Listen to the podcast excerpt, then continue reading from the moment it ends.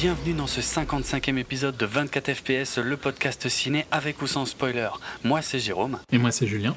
Et on va parler, euh, bah, on va aborder un truc euh, qu'on a déjà teasé pas mal de fois, je crois, depuis que, depuis que l'émission existe. Euh, je suis pas sûr que l'émission d'ailleurs soit à la hauteur des attentes, hein, mais c'est vrai qu'on a de quoi, de quoi discuter avec la sortie d'un nouveau film de, consacré à Spider-Man par Mark Webb.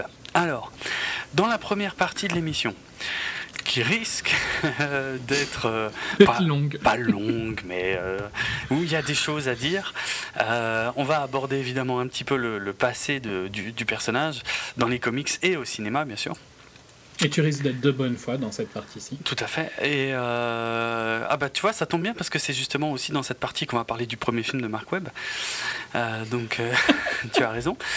Et, et puis bien ah sûr. Ah bah non, moi je pensais que tu allais être de bonne foi, hein, si tu veux prouver le contraire. Ah non, je n'ai pas l'intention. On va bien sûr évidemment arriver jusqu'au second film de Mark Webb et faire la critique euh, mais sans spoiler et tout ça ce sera donc avant le signal sonore après le signal sonore là on passera euh, sur euh, toutes les scènes de ce nouveau film avec une critique beaucoup plus en détail et bien évidemment avec des tonnes et des tonnes de spoilers.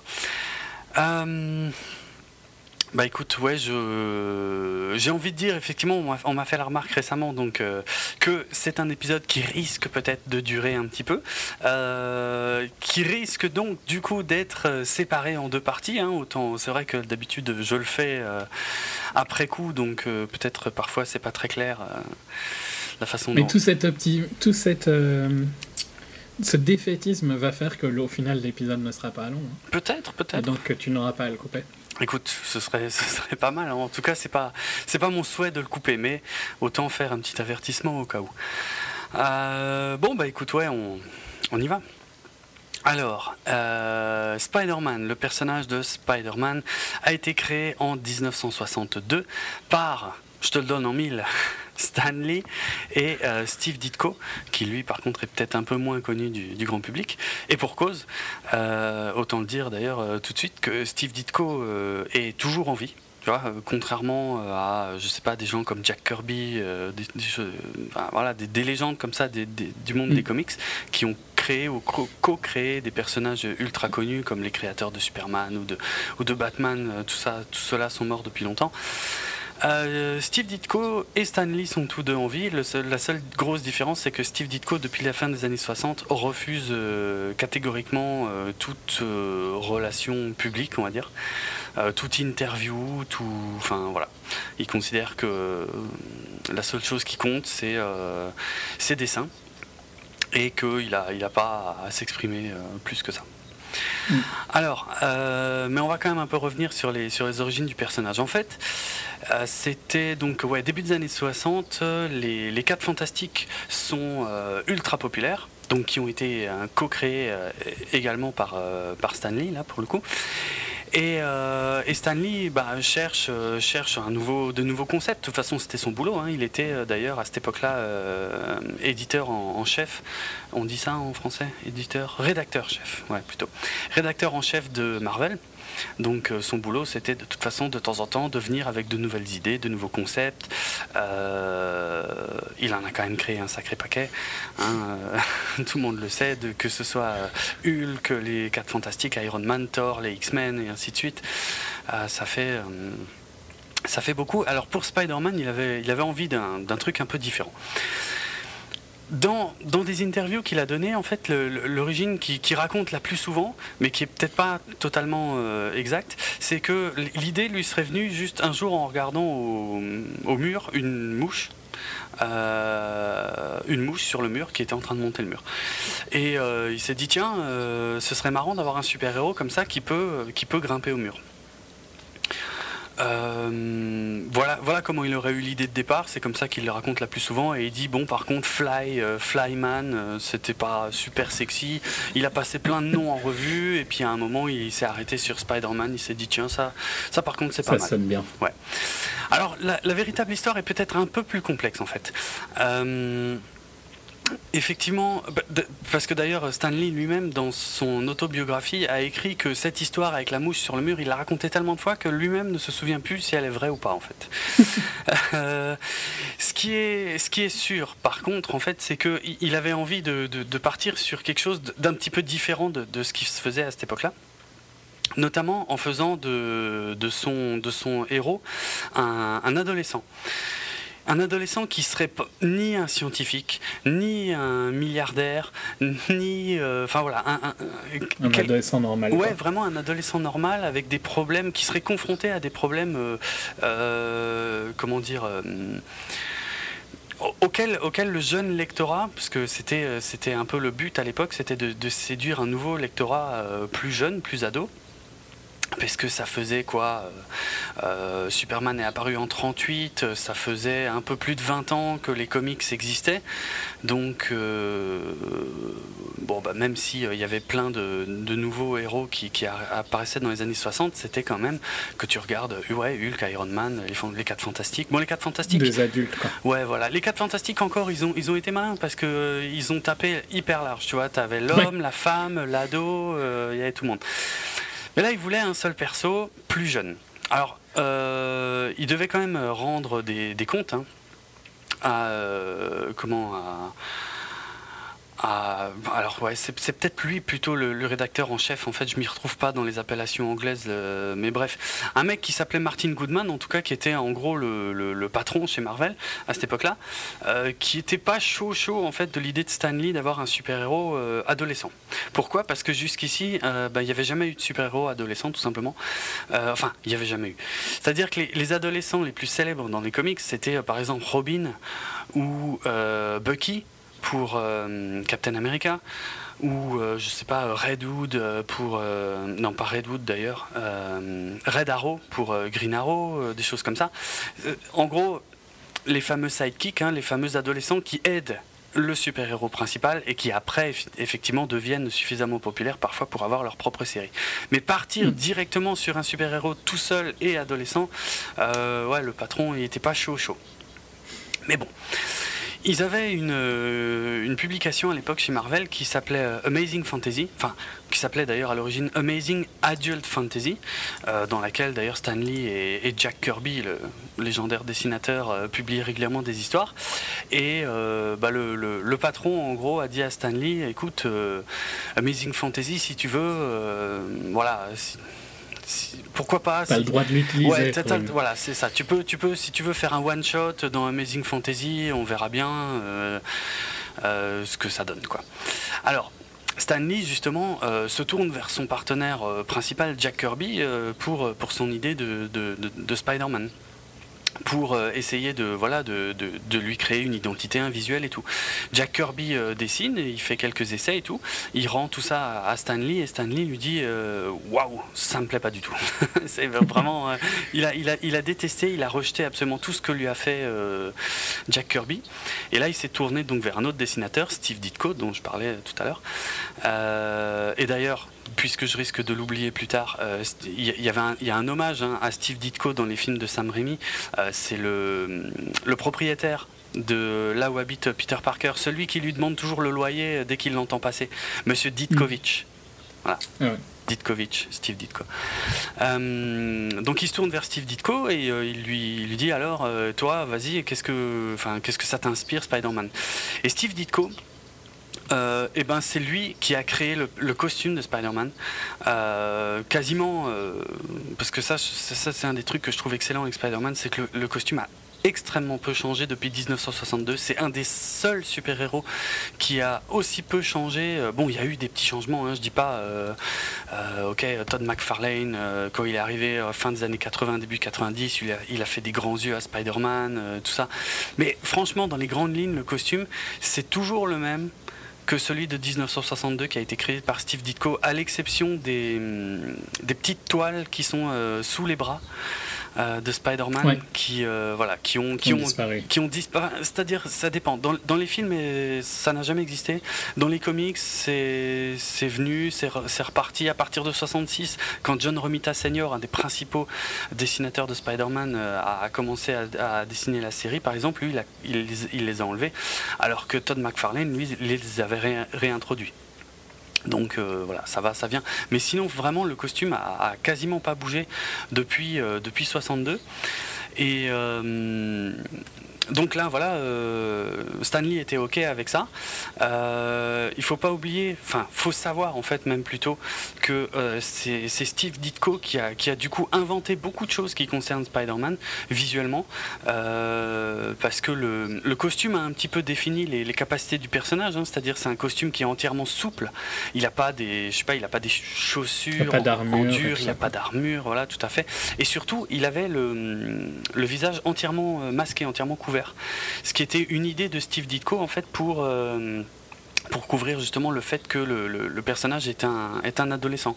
Et ça, ça, lui donne un côté beaucoup plus mystérieux et tout. Quoi. Voilà. Et donc du coup, là, le projet est, approuvé. Euh, il, publie ça donc dans le numéro 15 de la revue euh, Amazing Fantasy en juin 1962, avec quand même une couverture par contre Stanley rejette la couverture de, Ditko et demande quand même à Jack Kirby de faire la couverture parce que il, voilà. Euh, sur le design de Ditko, bien sûr, mais mhm.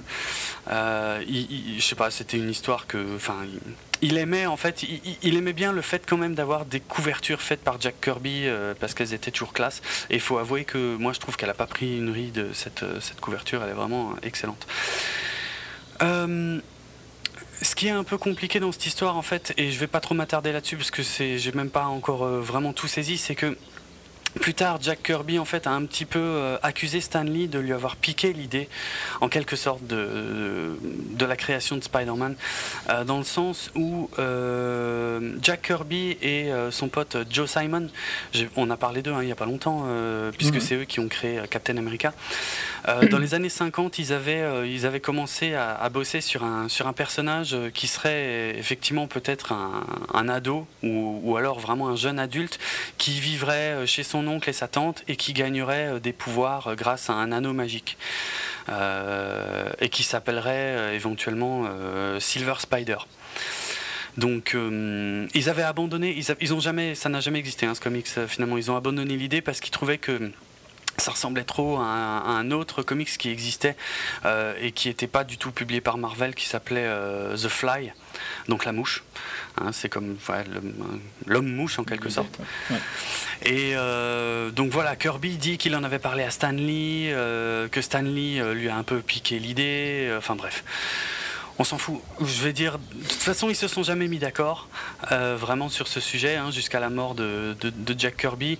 le seul truc que Stanley a fini lui par lâcher, c'est que effectivement Steve Ditko a beaucoup, beaucoup participé à la création du personnage et a beaucoup apporté. Au final, Stanley, lui, il a eu le concept de marcher sur les murs et du fait qu'il s'appelait Spider-Man, en gros.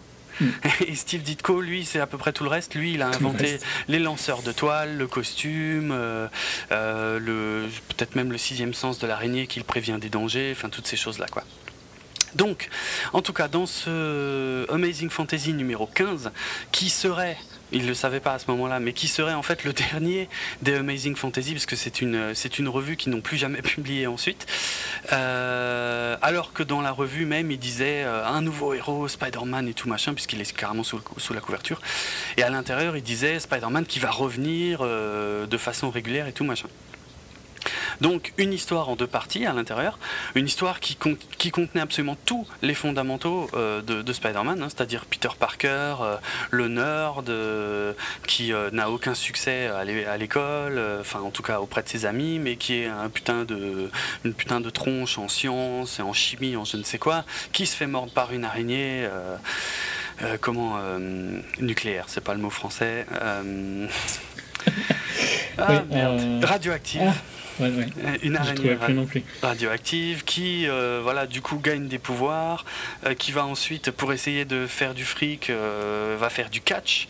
Ensuite, il va carrément aller participer à des émissions de télévision. Il, il, se fabrique lui-même aussi ses lance-toiles, parce que c'est un petit génie c'est lance-toile qu'il attache à ses poignets. Et euh, au final il prend, il prend sacrément le melon avec cette histoire de passage à la télé. Du coup un jour il laisse échapper un, bandit euh, et euh, plus tard il se rend compte qu'en rentrant chez lui son oncle Ben a été assassiné. Et après il va le poursuivre. Et c'était évidemment le bandit qu'il avait laissé échapper. Et dans la dernière case de, de cette histoire il y avait marqué évidemment que de grands pouvoirs impliquent de grandes responsabilités. C'est ce que Peter Parker va apprendre.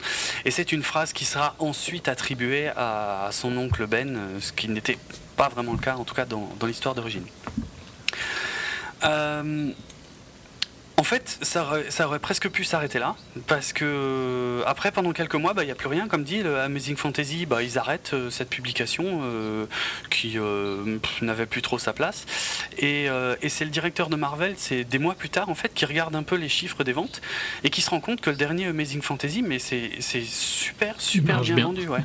Et il, retourne voir Stanley, il dit Mais merde, en fait, ton perso de Spider-Man, ça marche, il est super populaire. Enfin, les gens apparemment en, en reveulent.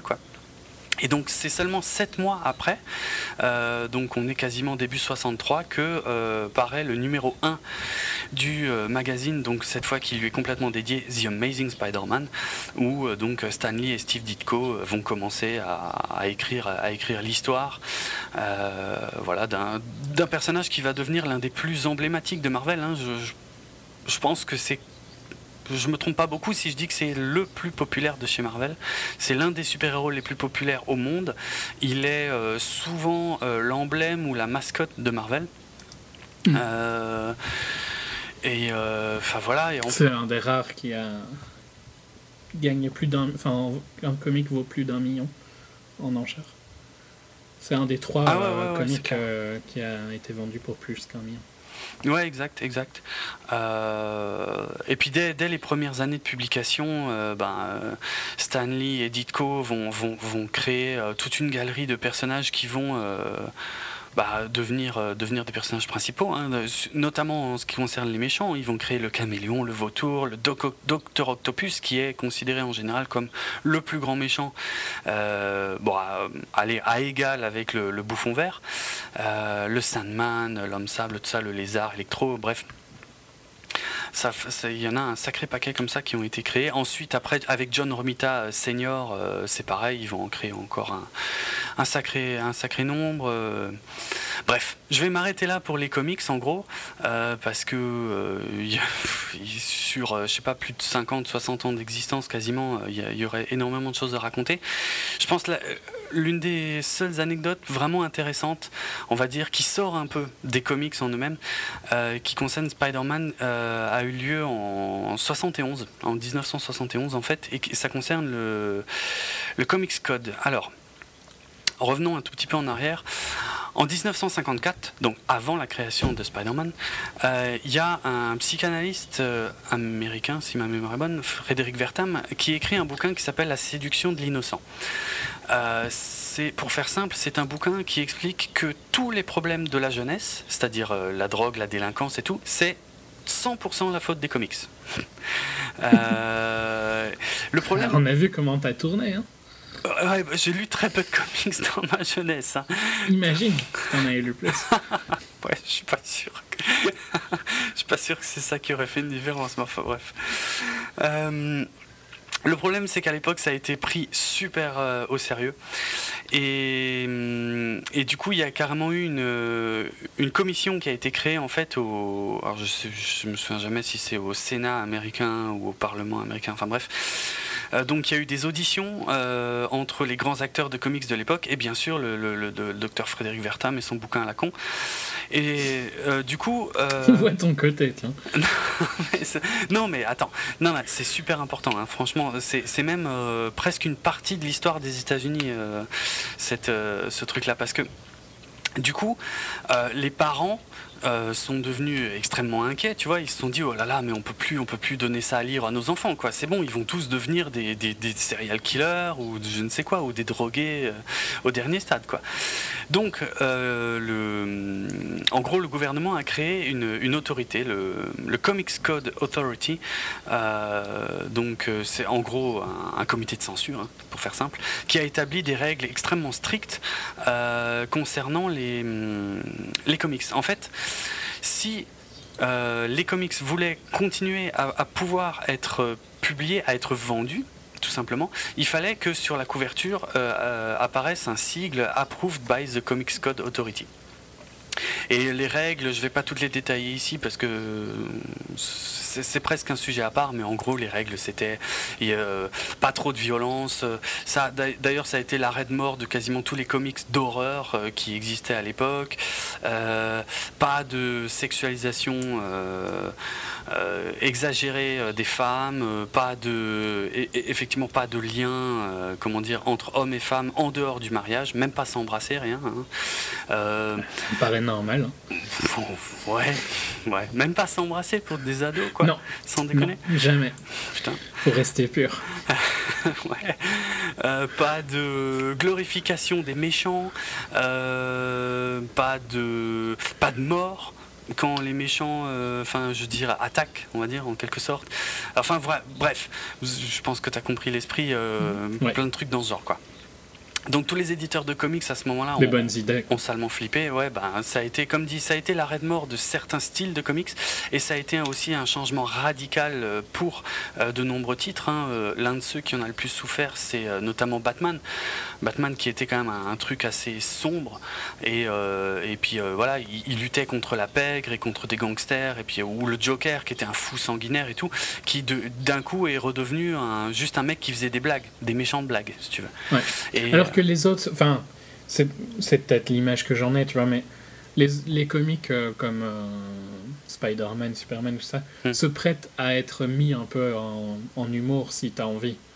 Ils peuvent être mis euh, de manière sombre, mais Batman passe beaucoup moins bien quand il est humoristique. Ouais. Ouais, ouais. Ben, c'est exactement ce qui s'est passé. De toute façon, hein, Batman, euh, ça, a commencé à méchamment se casser la gueule parce que il savait plus quoi inventer pour les scénarios. Du coup, Batman est parti dans l'espace, euh, combattre des extraterrestres euh, de toutes les couleurs, des trucs comme ça. Enfin bref, c'est devenu franchement ridicule.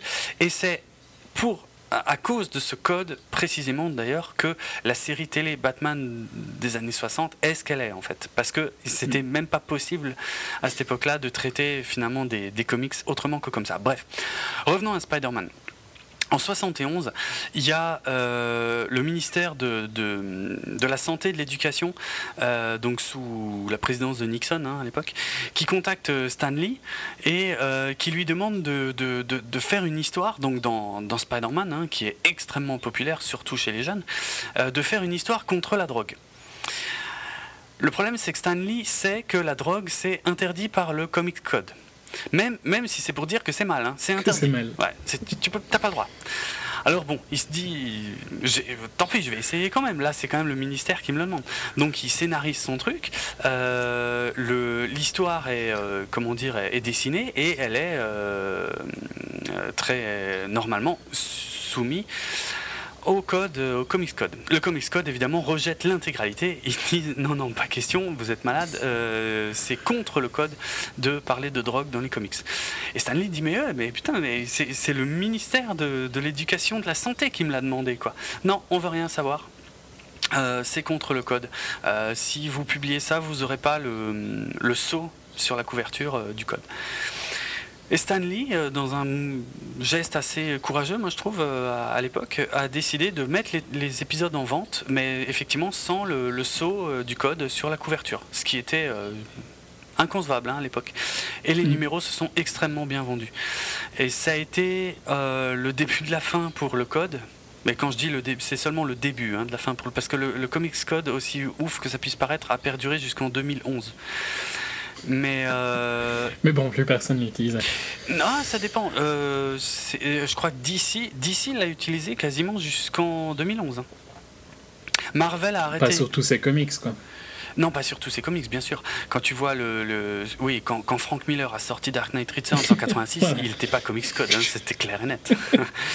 non, mais c'était. Voilà, là, c'était la première fois. Bon, après, il y, avait aussi les, les, comics underground hein, qui se sont largement passés du Comics Code, évidemment. Enfin, ça, c'est tout un autre univers.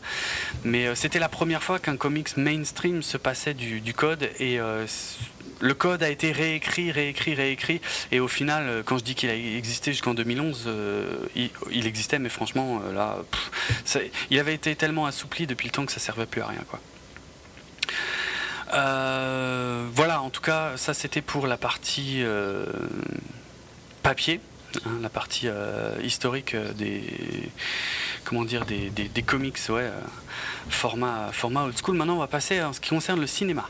Alors, euh, si vous pensez que je vais commencer directement par Sam Raimi, vous mettez le doigt dans l'œil. Hein, Ça ne serait pas te connaître. c'est vrai. Parce qu'il y a tellement de choses qui ont failli. Déjà, c'est déjà pas mal. Dites-vous que c'est déjà pas mal qui ne parle que de cinéma et pas des séries. Ah ouais, non, mais alors là, non, c'est effectivement. Je... J'aimerais bien, hein, ça me dérangerait pas, tu t'en doutes, mais bon, j'ai essayé de faire un tri. bon alors on va commencer effectivement avec du cinéma entre guillemets en 1977. En fait euh, c'était la chaîne américaine CBS qui a, euh, qui a produit un, téléfilm euh, donc nommé The Amazing Spider-Man qui, était en fait un pilote pour une série télé série télé qui a ensuite euh, connu euh, deux saisons, enfin deux saisons de 6-7 épisodes chacune, hein, c'était pas des, gros trucs. Et le, le pilote en fait euh, est sorti en dehors des États-Unis, est sorti au cinéma. Donc en France, il est sorti sous le titre, je crois, L'homme araignée, ouais, au cinéma, sous le titre L'homme araignée en 1977. tu t'en doutes, je l'ai vu. Au cinéma, Non, pas au cinéma. Non, j'étais pas né. Euh, non, non, pas au cinéma, mais euh, il est encore trouvable euh, aujourd'hui, et en français et tout, hein, de, de, l'époque. Écoute, bon, tu t'imagines qu'un truc Spider-Man de 77, c'est pas glorieux, glorieux, surtout que c'est une série télé, donc c'est pas non plus des budgets ouf, quoi. Mais franchement, pour les moyens de l'époque, moi je trouve que c'est pas trop mal. Franchement, hein, t'as, quand même pas mal de scènes où tu le vois grimper sur les murs, euh, dont certaines qui sont faites euh, sur euh, fond, vert, quoi. Alors ça se voit à mort, mais t'as même, enfin, ouais, il a, il, a les lance-toiles au, au, poignet, et puis tu vois que ça lance des toiles. Bon, des fois t'as des trucs qui sont filmés à l'envers, genre, genre quand il saute, comment dire quand il fait un bond de, je sais pas, de, de, 5 mètres ou de 10 mètres de hauteur, en fait, c'est filmé à l'envers, hein, comme il faisait dans L'homme qui valait 3 milliards ou, euh, ou, dans Hulk ou je ne sais quoi.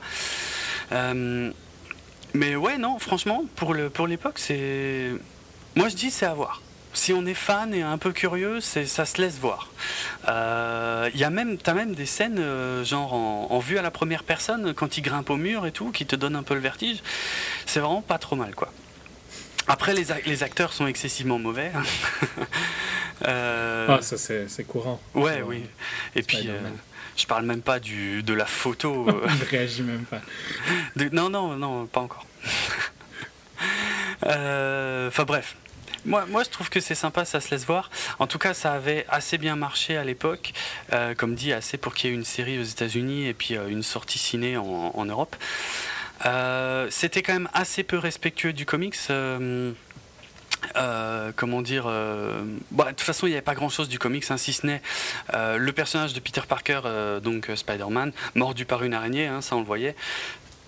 Mais après, les seuls autres persos, c'était ben, J.J. Jameson, donc le, directeur du Daily Bugle, du journal, et puis la, la, tante May, qui était euh, de temps en temps présente. D'après ce que j'ai lu, en plus, elle était, euh, c'était à chaque fois une autre actrice, les, rares fois où elle apparaissait.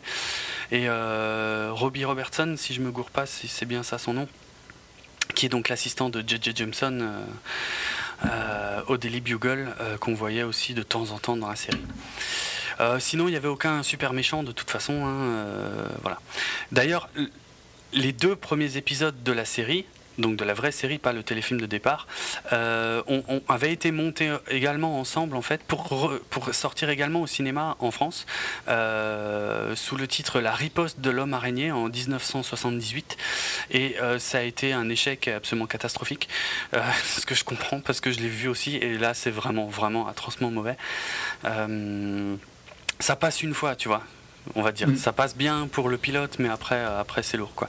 Et les, les deux derniers épisodes, non, d'ailleurs, c'est pas les deux derniers épisodes, c'est le dernier épisode de la série, mais qui était un épisode spécial de deux heures, est également sorti euh, dans certains pays euh, d'Europe, en tout cas en dehors des États-Unis, euh, en tant que film, soi-disant, au, cinéma, mais a priori pas en France.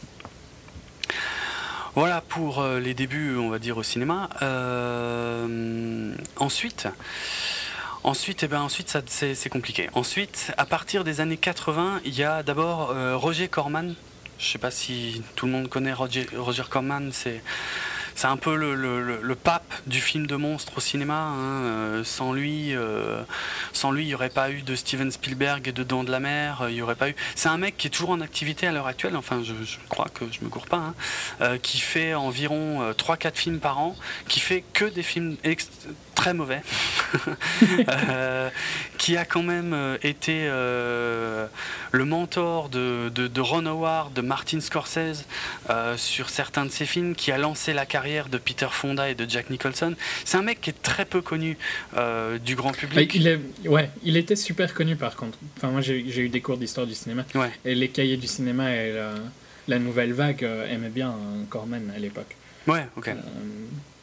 Ah, mais il est plus connu maintenant. Par contre, il a. Il a, été, il a eu des petits rôles dans des films super importants et il connaît des gens ultra importants. Quoi. Ouais, ouais, c'est ça. de toute façon, il est, il est, ouais, il est dans le business depuis, depuis tellement longtemps qu'il connaît absolument tout le monde.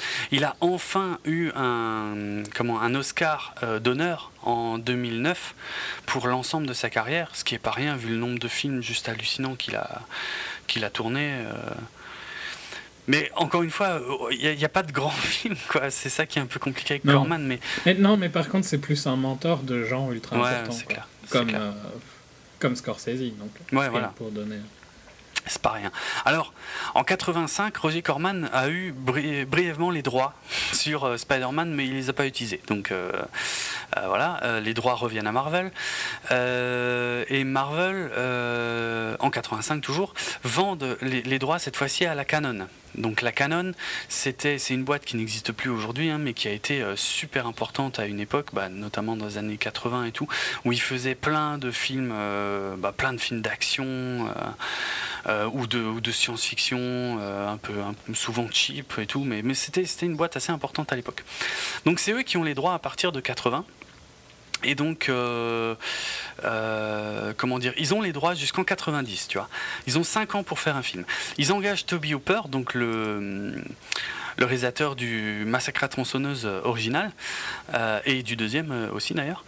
et le seul problème, c'est que les, deux mecs qui possédaient la Canon à l'époque, Golan et Globus, ne connaissaient rien aux comics de Spider-Man. Du coup, ils ont, ils ont fait écrire un scénar qui était complètement à côté de la plaque. En fait, c'était l'histoire d'un, d'un Peter Parker euh, qui, euh, qui a été, euh, par accident, enfin, ouais, plus ou moins par accident, soumis à, un bombardement, enfin, exposé à des rayons radioactifs en gros, ce qui le transforme en, un énorme monstre à huit pattes, euh, avec des poils et tout machin. Enfin bref, euh, en gros Spider-Man ça aurait ressemblé à la mouche. Euh, voilà. Et tout ça, c'était un plan en fait d'un scientifique fou qui voulait créer une nouvelle race de mutants sur Terre et qui voulait embaucher Spider-Man, mais Spider-Man se rebellait contre lui. Enfin bref, n'importe quoi. Stanley, évidemment, on a. Ah, que ça aurait été marrant à voir. Hein. Ouais, à voir, ouais, j'avoue, à voir. Et ça me fait penser, pour revenir vite fait à Corman, qu'il il a quand même euh, réalisé un, film consacré aux 4 fantastiques qui n'est jamais sorti. Ça, c'est une histoire à part entière qui, est absolument géniale, que j'ai pas trop révisé là d'ailleurs pour le coup. Mais euh, Les 4 fantastiques de Roger Corman, c'est une histoire de dingue. C'est un film qui a été fait uniquement pour respecter un contrat ou une histoire de droit et qui au final n'est jamais sorti. Il existe quelques images, je crois peut-être un trailer, mais le, et le film existe sûrement quelque part, mais il n'est jamais sorti. Quoi. Comme quoi, euh, Corman, finalement, quand on lui filait un peu de budget, il était peut-être capable de. Parce que son film avait l'air cool, hein, pour, pour l'époque, franchement, ça avait l'air pas mal. En tout cas, mieux que ce que la Canon préparait. Et, et, quand Stanley, en tout cas, a entendu parler de, de ce comment de, ce script là consacré à, Spider-Man, il a juste pété un plomb, il a dit vous êtes malade, vous me réécrivez tout ça parce que c'est juste pas possible quoi, n'importe quoi. Donc ils ont complètement refait réécrire le script avec cette fois un truc qui ressemblait un peu plus aux comics, hein, euh, qui euh, faisait apparaître le, comment le professeur, euh, enfin Docteur Octopus, donc mais qui était à ce moment-là encore seulement Otto Octavius, qui était un peu le, professeur de, Peter Parker. Ah, il y a un accident, machin, bon, un peu comme dans les comics. Hein. Euh, et ensuite, euh, voilà, Peter Parker devient le gentil, Dr. Octopus devient le méchant, et euh, tout ça se passait à New York.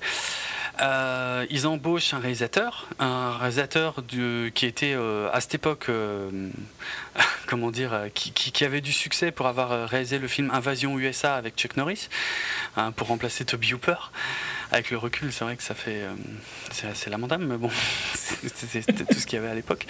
Et bref, ils font réécrire, réécrire, réécrire le script euh, et. Euh, il, quand même sur un budget entre 15 et 20 millions de dollars, ce qui pour l'époque est franchement beaucoup, surtout pour une boîte euh, comme la, comme la Canon. Euh, pour le casting, ils n'ont pas, été cherchés très loin. Ils avaient pensé à un mec qui s'appelait Scott Liva. Alors Scott Liva, moi, enfin, je pense que personne ne le connaît. Le seul truc, c'est que Scott Liva, c'était un gars qui, euh, de temps en temps, faisait des, hum, comment, des, photos pour Marvel, en fait. C'est-à-dire, si Marvel avait besoin d'un mec pour jouer le rôle de Peter Parker sur des vraies photos pour des pubs, tu vois, ou des trucs comme ça. Il faisait appel à, ce mec-là. Euh, et donc, euh, bah, là, du coup, il pensait l'embaucher. Il faut savoir qu'à cette époque-là, ils avaient aussi pensé à Tom Cruise, qui était super jeune, et, euh, Bob Hoskins, qui est d'ailleurs bah, décédé tout récemment. Bob Hoskins, hein, qui était Eddie dans Roger Rabbit, et malheureusement pour lui, euh, Mario dans le film Super Mario, euh, qui, est donc, décédé là tout, récemment. Ils avaient pensé à lui pour faire justement Doc Ock. Et Stanley lui-même voulait jouer J.J. Euh, Jameson, le directeur du journal Daily Bugle. Ce qui physiquement était pas trop con à la limite. Bref, euh, euh, le problème, c'est qu'à cette époque-là, on est en, à peu près en 87. Euh, la Canon sort deux gros films, alors deux gros films pour eux. Hein. Superman, qui ont fait mal. Ouais, qui ont fait très mal. Superman 4, Quest for Peace, chef-d'œuvre absolu. Hein, on en a beaucoup parlé. enfin, j'en avais parlé dans l'épisode sur Man of Steel. C'est, le nanar ultime. Hein. Moi, je le trouvais extraordinaire, mais extraordinairement mauvais, bien sûr. Et Les Maîtres de l'univers, donc c'était le film Musclor avec Dolph Lundgren. Je sais pas si beaucoup de gens s'en souviennent. Je sais que je l'ai vu longtemps. Euh, bref, en gros, euh, deux films qui, ont euh, méchamment planté et qui ont bien planté la canon en tout cas. Et du coup, ils, re-réfléchissent à leur projet Spider-Man et surtout, ils baissent vachement le budget. Du coup, le réalisateur se barre et ils font encore et encore et encore réécrire, réécrire, réécrire tout le temps le scénario. Euh, scénario qui, d'ailleurs, euh, selon euh, des gens qui étaient proches du truc, plus, c'était réécrit et plus c'était mauvais. Hein. et, au final, la Canon qui va à peu près faire faillite donc à la fin des années comme ça, des, années 80, la Canon abandonne le projet, fait faillite. Hein. et en 89, Pathé, donc Pathé Cinéma, rachète la Canon le problème, c'est que les deux euh, créateurs de Canon, donc euh, Globus et Gonan, ne euh, sont pas d'accord. D'un côté, il y a Globus qui reste donc lui avec Pathé, mais Golan, l'autre, qui crée une, autre boîte qui s'appelle 21st Century et qui part avec une partie des projets de la Canon, dont Spider-Man. Du coup, il essaie de, refaire financer le film donc avec, avec sa nouvelle boîte. Euh, et, carrément au Festival de Cannes en 89, euh, la 21st Century euh, annonce que ils vont bientôt, vont bientôt commencer le tournage et tout machin. ils commencent à vendre les droits de diffusion télé du film Spider-Man. Bon, le seul problème, c'est que jusque-là, tout ça ne va, enfin, ne va, ne va, pas, beaucoup plus loin. Non, c'est clair. On arrive ensuite euh, au studio Carolco et euh, avec l'implication de, James Cameron. En fait, vers la fin du, tournage de True Lies, donc là on est début des années 90, 92, 93 dans ces eaux-là, James Cameron est super intéressé par Spider-Man. Et donc, il, s'associe avec la 21st Century de, Golan euh, pour commencer à bosser sur le film. Et il écrit un scénar. Euh, un scénar donc qui doit faire euh, comment dire faire produire après par la, société Carolco Pictures qui avait réalisé ben, il me semble le, premier les, deux premiers Terminator Total Recall les trois premiers Rambo c'était aussi une grosse une grosse boîte à l'époque qui n'existe plus hein. mm. En gros, euh, l'une des seules anecdotes intéressantes à cette époque-là, c'est que euh, Cameron voulait Arnold Schwarzenegger, évidemment, pour euh, interpréter le Docteur Octopus. je crois qu'il était vaguement question de... Hmm, ah, et mince, comment il s'appelle Ça y est. Mon premier oubli de nom de cette émission. Ah, le loup de Wall Street. Hmm. Oui. Bah, l'acteur principal. Leonardo Leonardo, merci. Voilà, il pensait aussi à Leonardo DiCaprio éventuellement pour euh, Peter Parker. Euh, pour les méchants, ils voulaient Electro et euh, Sandman, l'homme sable, euh, avec euh, une grosse bataille finale qui se finissait sur le World Trade Center, avec Mary Jane Watson. Et c'était un film carrément pour adultes, hein, avec beaucoup de, gros mots, enfin dans le script de James Cameron, beaucoup d'insultes et carrément Spider-Man et Mary Jane qui avaient, une scène de sexe et tout. Bon. L'une des choses les plus importantes qui, qui datent de cette époque, en tout cas, c'est le fait que James Cameron euh, voulait que les toiles que lance euh, Spider-Man soient euh, organiques et sortent du corps de Peter Parker plutôt que d'être construites en fait, enfin des, petites constructions de, Peter Parker en fait. Hmm. Ça c'est quelque chose qu'on va retrouver, c'est un d'ailleurs des rares trucs qu'on va finalement retrouver après c'est chez Sam Raimi. Bon, le problème, c'est qu'au bout d'un moment, il commence à y avoir, euh, il commence à y avoir des gros problèmes de droit et d'histoires de procès. Euh, donc, du coup, euh, parce que vraiment, James Cameron était en bonne voie hein, pour faire le film. le seul problème, c'est que Golan, donc le mec de 21st Century, ex Canon, est pas du tout d'accord avec le contrat. En fait, il est, il est à peu près zappé de tous les crédits, puisque c'est James Cameron qui, est, qui, est, décide. Voilà, qui décide de qui apparaît ou pas dans les crédits. Donc, du coup, il commence à s'attaquer en justice euh, tout le monde fait faillite. Ouais, en plus tout le monde fait faillite. T'as Carol Co qui fait faillite. Euh, il y a. 21st euh, Century, Marvel. Ouais, ouais, voilà, ouais, c'est ça. En plus, t'as as, Marvel qui fait faillite à cette époque-là, en 96, 95, 96, si je me souviens bien. 96. 96. Carol Co également qui fait faillite. 21st Century également. Ouais, enfin bref, tout le monde fait faillite.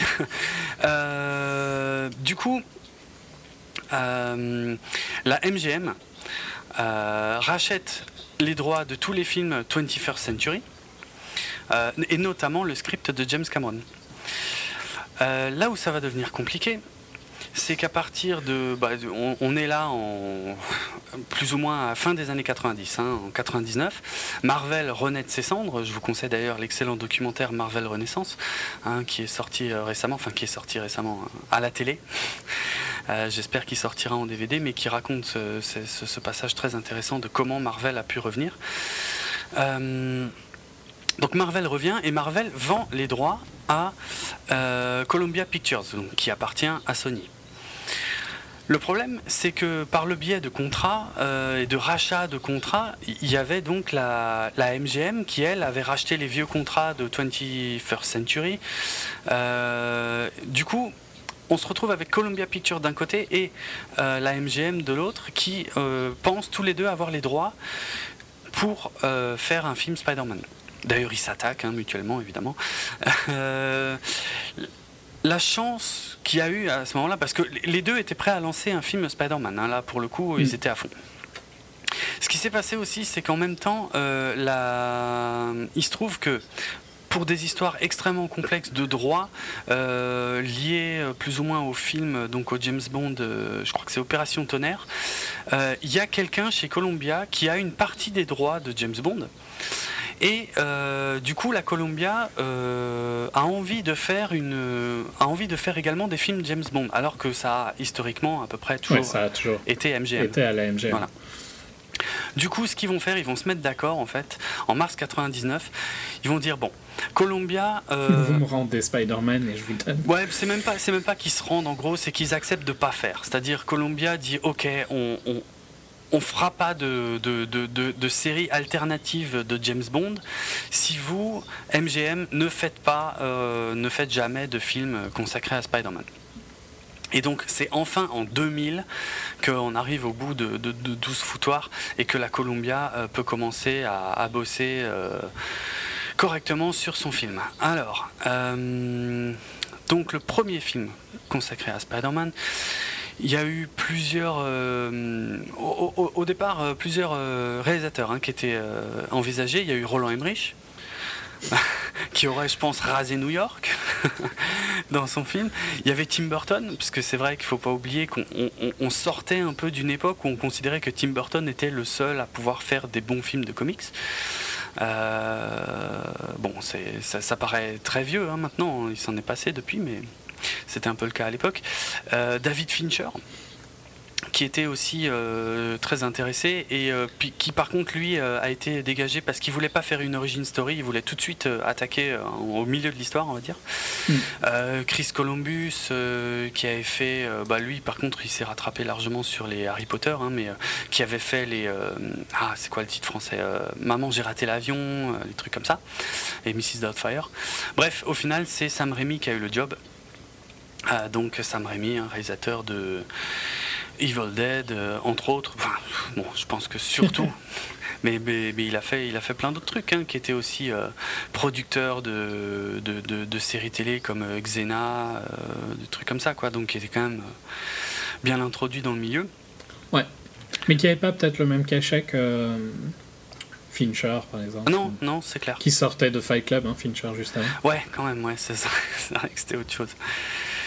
Et même, hein, euh, même Cameron, hein, euh, bon, je pense que lui, euh, il a été calmé par un peu tout le bordel, tous les, procès et tout, mais ça, aurait été, ça aurait été quelque chose, quoi, quand même, si Cameron mm, s'en mm. était occupé. Franchement. Je regrette énormément. Alors là, je vais pas autant rentrer dans les détails de tout ce qui a été fait à l'époque et tout du casting, mais enfin bref. Toby Maguire en Peter Parker, Willem Dafoe en Norman Osborn, Kirsten Dunst en Mary Jane Watson, James Franco en Harry Osborn, je vais m'arrêter là. Et J.K. Simmons en Jonah, enfin J.J. Jameson du Daily Bugle, parce que lui, il est juste exceptionnel. Euh, le film sort en 2002 euh, pour un budget de 140 millions et c'est un succès absolument colossal, avec un box-office total de 821 millions de dollars. Euh, je pense que même eux n'espéraient pas autant à cette époque-là.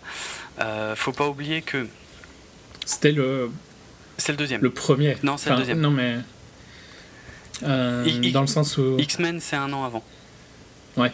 Mais c'était encore rare, quoi. Bah, c'est ça, films de super-héros un peu sérieux, c'était pas comme maintenant. C'est ça, c'est exactement là que j'allais en venir. C'est, Enfin, pas traité comme des trucs pour euh, crétins qui vont accepter n'importe quelle merde que tu leur lances ah, parce que c'est euh, il y a un super-héros. C'est X-Men en 2001 et Spider-Man en 2002 ont totalement changé la façon de, de, faire les films de super-héros et, euh, et, sont les bases de ce qu'on connaît maintenant en fait, hein, euh, clairement.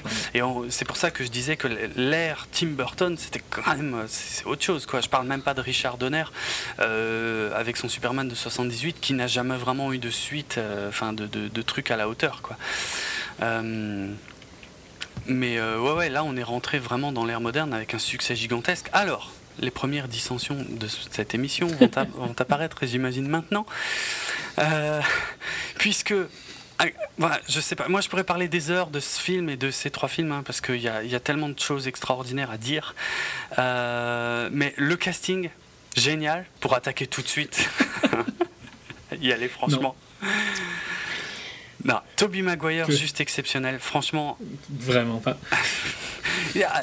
euh, il y avait Leonardo DiCaprio, Edward Furlong, Freddie Prinze Jr. Putain, celui-là, il a complètement disparu de la circulation. Heath Ledger, euh, qui avait euh, éventuellement été euh, envisagé à l'époque. Mais c'est super difficile de dire comment un acteur aurait pu. Surtout un acteur comme Heath Ledger, parce que physiquement, il est à l'opposé. Hmm. Et c'est impossible de te dire comment est-ce qu'il aurait été, tu vois. Ouais, ouais. Ouais, bon, c'est clair. Euh, non, je vais pas dire que Toby Maguire. Je trouve que Toby Maguire va pas mal avec le perso qui lui est écrit, par contre. Mhm. Euh, physiquement, il va bien, il a une tête bien pour faire euh, Peter Parker. Mais par contre, je trouve pas que c'est un bon acteur. Ça a oh jamais été un bon acteur. Et il a jamais fait de bons films, quoi. tu sais me dire un bon film qu'il a fait? Vraiment un bon, bon film. Spider-Man et Spider-Man 2. Bon, à part les, à part les Spider. J'en sais rien, moi. Et voilà. J'ai pas, j'ai pas sa film en tête, mais on s'en fout. Non, non, mais tu, tu trouves vraiment que c'est un bon acteur? Bah, dans les Spider-Man, moi je le trouve extraordinaire, euh, ouais, euh, sans problème, quoi. Il va bien dans les Spider-Man, mais je trouve que c'est. Enfin, tu vois bien qu'il est. Il, a, il atteint vite ses limites, quoi. Enfin, j'ai jamais trouvé que c'était un bon acteur. Hein, donc, euh. Par contre, je trouve qu'il est bien casté. Ok. Je vais laisser ça. Au contraire de. De Willem Dafoe Non. Non, William Dafoe, excellent. je le fais exprès. Lui, par contre, il est vraiment excellent dans son rôle. Ouais, bah, il a la gueule de l'emploi, euh, il a. Euh, enfin, ouais, ouais, franchement, il avait le physique aussi, hein, il avait fait la, grande majorité de ses cascades lui-même.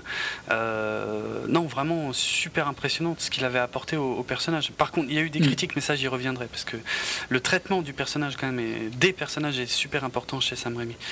Mais oui, j'imagine que tu veux parler de Kirsten Dunst, l'amour de ma vie. Euh, t'as des goûts bizarres. Hein, des goûts bizarres. Non mais t'es malade. Non mais sérieux, t'as de la merde dans les yeux. Là, je vois pas, je, vois pas comment dire autrement quoi. C'est euh, juste. Euh, Elle est repoussante. je, je, me suis liquéfié la première fois que j'ai vu ce film en fait tellement. j'ai été abasourdi par tant de, de, beauté et de talent quoi. C'est un truc de malade quoi. Non, mais euh, à la différence, je trouvais que Peter était bien casté, enfin Tommy Maguire pour Peter était bien casté, autant je trouve que elle, en plus d'être une très mauvaise actrice, qui n'a rien fait non plus d'autre, hein, je te dis tout de suite si tu veux chercher. Ça, c'est pas vrai, elle a fait plein de trucs. elle a rien fait de bien, quoi. Bon, sais elle a fait plein de trucs, ça, j'en suis ça, oui. Elle a fait plein de trucs, comme. Euh, les acteurs d'American Pie ont fait plein de trucs. non, mais t'es non, mais t'es fou. Non, mais sérieux, tu, tu, tu, la compares pas sérieusement au casting d'American Pie. Comment elle s'appelle euh, Tarari, c'est ça? Ouais, Tarari, ouais. Ouais, bon, voilà, non, quoi. non. Alors là, non. Non, je, peux, pourtant, je peux même pas accepter. Non, mais t'es fou. Non, mais donc, je, je vais je continue, hein, vu que tu n'écoutes pas je la trouve mal castée, je la trouve pas, pas jolie du tout. Euh, je la trouve détestable dans le film. Je trouve pas que le perso est... le perso m'attire pas du tout. Donc euh, c'est mon gros problème avec la trilogie de Rémi, c'est que je trouve qu'ils ont, en plus, ils ont aucune euh, alchimie entre eux. T'es malade, sérieux. Mais Donc, ça fait combien de temps que tu n'as pas vu ces films? Moi, je les regarde une fois par an minimum. je sais pas, il y a 4-5 ans, peut-être, un truc comme ça. Non, c'est beaucoup trop, sérieux. Tu es, passé à côté de quelque chose, c'est pas possible. Tu as, vu des copies pirates, as vu... Je les non, non, mais je, je les ai vus au ciné quand ils sont sortis, puis je les ai revus euh, plus tard. Et je crois que je les ai revus tous les trois avant que Spider-Man 3 sorte euh, au ciné. Il me semble qu'ils avaient fait ça. Donc ça fait 7 ans. Ouais, je pense que je les ai peut-être pas revus depuis. Mais autant les films de Rémi sont excellents, et pour ce qu'ils ont apporté, et à l'époque c'était quand même un traitement des super-héros ça, je, crois qu'on l'avait dit dans un épisode. Ou alors c'était quand on avait fait un Broclash. Ah, peut-être, euh, C'était un traitement des super-héros euh, qui était pas jamais vu, vu qu'il y avait eu X-Men, mais c'était vraiment du respect envers le spectateur. Quoi. Mhm. Et, ben, pour ça, c'est des films super importants qui sont bien réalisés, euh, qui sont globalement bien écrits, que la majorité des acteurs sont bien. James Franco est excellent aussi, hein, je trouve. Ah, tout à fait, ouais. qui avait été casté à la base pour faire Peter Parker. Ouais, bah par exemple, là, tu vois, déjà, physiquement, ils sont plus. Par contre, James Franco, on aurait plus, à mon avis, un style à la Andrew Garfield. Non. Bah, non, parce qu'il est cool, James Franco, de base. Oui, oui, oui, ça, ça c'est vrai. Mais après, il y a, y a, quand même l'écriture euh, qu'il y avait derrière euh, et euh, le, ce, que, ce que Sam Raimi voulait faire ressortir du personnage. Oui, bien sûr. Donc, Je dis pas qu'on aurait eu la même chose. Ils, ils, ont clairement deux objectifs différents. Mais physiquement, on est plus proche d'Andrew Garfield avec James Franco. Un peu, ouais. Donc, pour le perso, je trouve, de... James Franco aurait été trop cool physiquement pour le perso qui a été écrit euh, pour les films de Rémi. Clairement. Non, mais mon problème avec les films de Rémi, et je, je ne dis pas que c'est des mauvais films, alors que, et je te l'ai déjà dit, hein, tu ne me crois pas. non, c'est des bons films. Je t'avais jamais entendu dire du bien des films de Sam Raimi avant aujourd'hui. Je le dis. Je le dis. Je te l'avais déjà dit, mais tu as de mauvaise foi. Mais par contre, je maintiens qu'au niveau de la relation entre Peter Parker et euh, Mary Jane, c'était malade. C'est bof, c'est complètement de la faute de cette actrice atroce et complètement moche qui n'a aucun talent. Ce que j'adore dans les films de, de Sam Raimi, c'est qu'il y, y, y a, absolument tout qui fonctionne. C'est-à-dire, il a réussi à donner de la profondeur. Je, en fait, je, te réponds, mais tout en élargissant le débat, hein, pour pas qu'on passe mhm. notre temps à juste se chamailler là-dessus. Euh, c'est-à-dire, il a réussi à, à présenter le personnage loser. En fait, si tu prends la, BD euh, qui était sortie en 62, vraiment le, truc original, il y a tout dans le film de Sam Raimi. Le, le loser, ah, mais ça, le je dis catch, pas, je dis pas euh, le, alors effectivement, c'est pas ça qui me dérange. Hein. Bah. tout ça, moi j'aime bien ce côté-là de. J'aime bien les deux, tu vois. Je trouve, même si j'aurais plus de critiques à faire sur euh, l'approche de Mark Webb que mhm. celle de Raimi, parce que c'est le Spider-Man que je connaissais aussi de mon enfance, celui de Raimi le nerd pas cool quoi. Ouais. Euh, et que je trouve qu'il est plus euh, plus adapté euh, à Ouais, c'est difficile à dire parce que je l'ai lu comme ça en premier. Donc pour moi, c'est comme ça qu'il est Spider-Man. Oui. Et donc peut-être que ceux qui ont découvert avec le traitement euh, qui est plus proche de celui de Mark Webb, ça leur paraît normal aussi. Mais c'est vraiment pas euh, ça mon problème avec le film de Rémi. Mhm, c'est vraiment qu'il n'y a aucune empathie et tout. Alors attends, laisse-moi y revenir, mais je, fais quand même le tour de tout ce qui fonctionne de chez Rémi. C'est donc euh, le. tu as également le, le, sens des responsabilités, cette fameuse phrase hein, que Rémi a utilisée à mort dans ses trois films de grands mm. pouvoirs impliquent de, de grandes responsabilités. le la dualité de, Peter Parker qui, reste un adolescent, qui reste confronté à des problèmes d'adolescent, des problèmes de fric, euh, des problèmes euh, notamment dans, le, deuxième ou dans le troisième film, euh, des problèmes avec sa tante, il vit, il vit avec sa tante, sa tante qui ne le comprend pas, qui ne le comprend plus puisque Spider-Man est quand même la, comment la et merde, je trouve non plus non plus ce mot, euh, la parabole, voilà, la parabole parfaite du passage de, l'adolescence, c'est-à-dire ton corps change, tu peux, tu, deviens capable de faire d'autres choses, tu, commences à avoir des responsabilités, mais tu commences à avoir du mal à concilier ça avec ton ancienne vie, enfin ta vie d'enfant en quelque sorte, ton je suis complètement d'accord avec ça. Tout ça c'est hyper présent chez Sam Raimi. Sur tous ces points-là, les films de Raimi sont dix fois mieux gérés. Mhm. Et avec cerise sur le gâteau, une romance extraordinaire. Euh, et, le premier film de Sam Raimi commence par cette phrase euh, qui est prononcée par Peter Parker qui dit euh, comme toute histoire qui mérite vraiment d'être racontée, celle-ci est à propos d'une fille. Et je trouvais que c'était super inattendu, tu vois, de mettre ça cash au début. Nous, on attend une origin story d'un super-héros, et, là, tu as le personnage qui nous dit, moi, je vais vous parler de à quel point je suis amoureux d'une fille. Mm. Et, ce qui va avoir, enfin, il, il, a, il a imbriqué ça dans son scénario à tel point qu'en plus, tu as une construction de folie là-dessus, comme quoi il est amoureux depuis je sais pas combien de temps de Mary Jane depuis qu'il est tout gosse et qu'à la mhm. fin du film il peut sortir avec elle elle veut sortir avec lui et il lui dit non parce qu'il est Spider-Man et il veut la protéger mhm. il l'aime tellement mhm. qu'il veut pas sortir avec lui avec elle c'est juste extraordinaire c'est ah ouais c'est bien écrit c'est vraiment dommage qu'il y ait une actrice de merde qui rend tout, tout le truc pourri quoi en plus, en, jouant, en jouant avec les avec les nerfs des, fans en ayant, en ayant une scène finale avec, euh, avec le bouffon vert qui balance Mary Jane du haut d'un pont et tout machin. Enfin, je veux dire, c'est.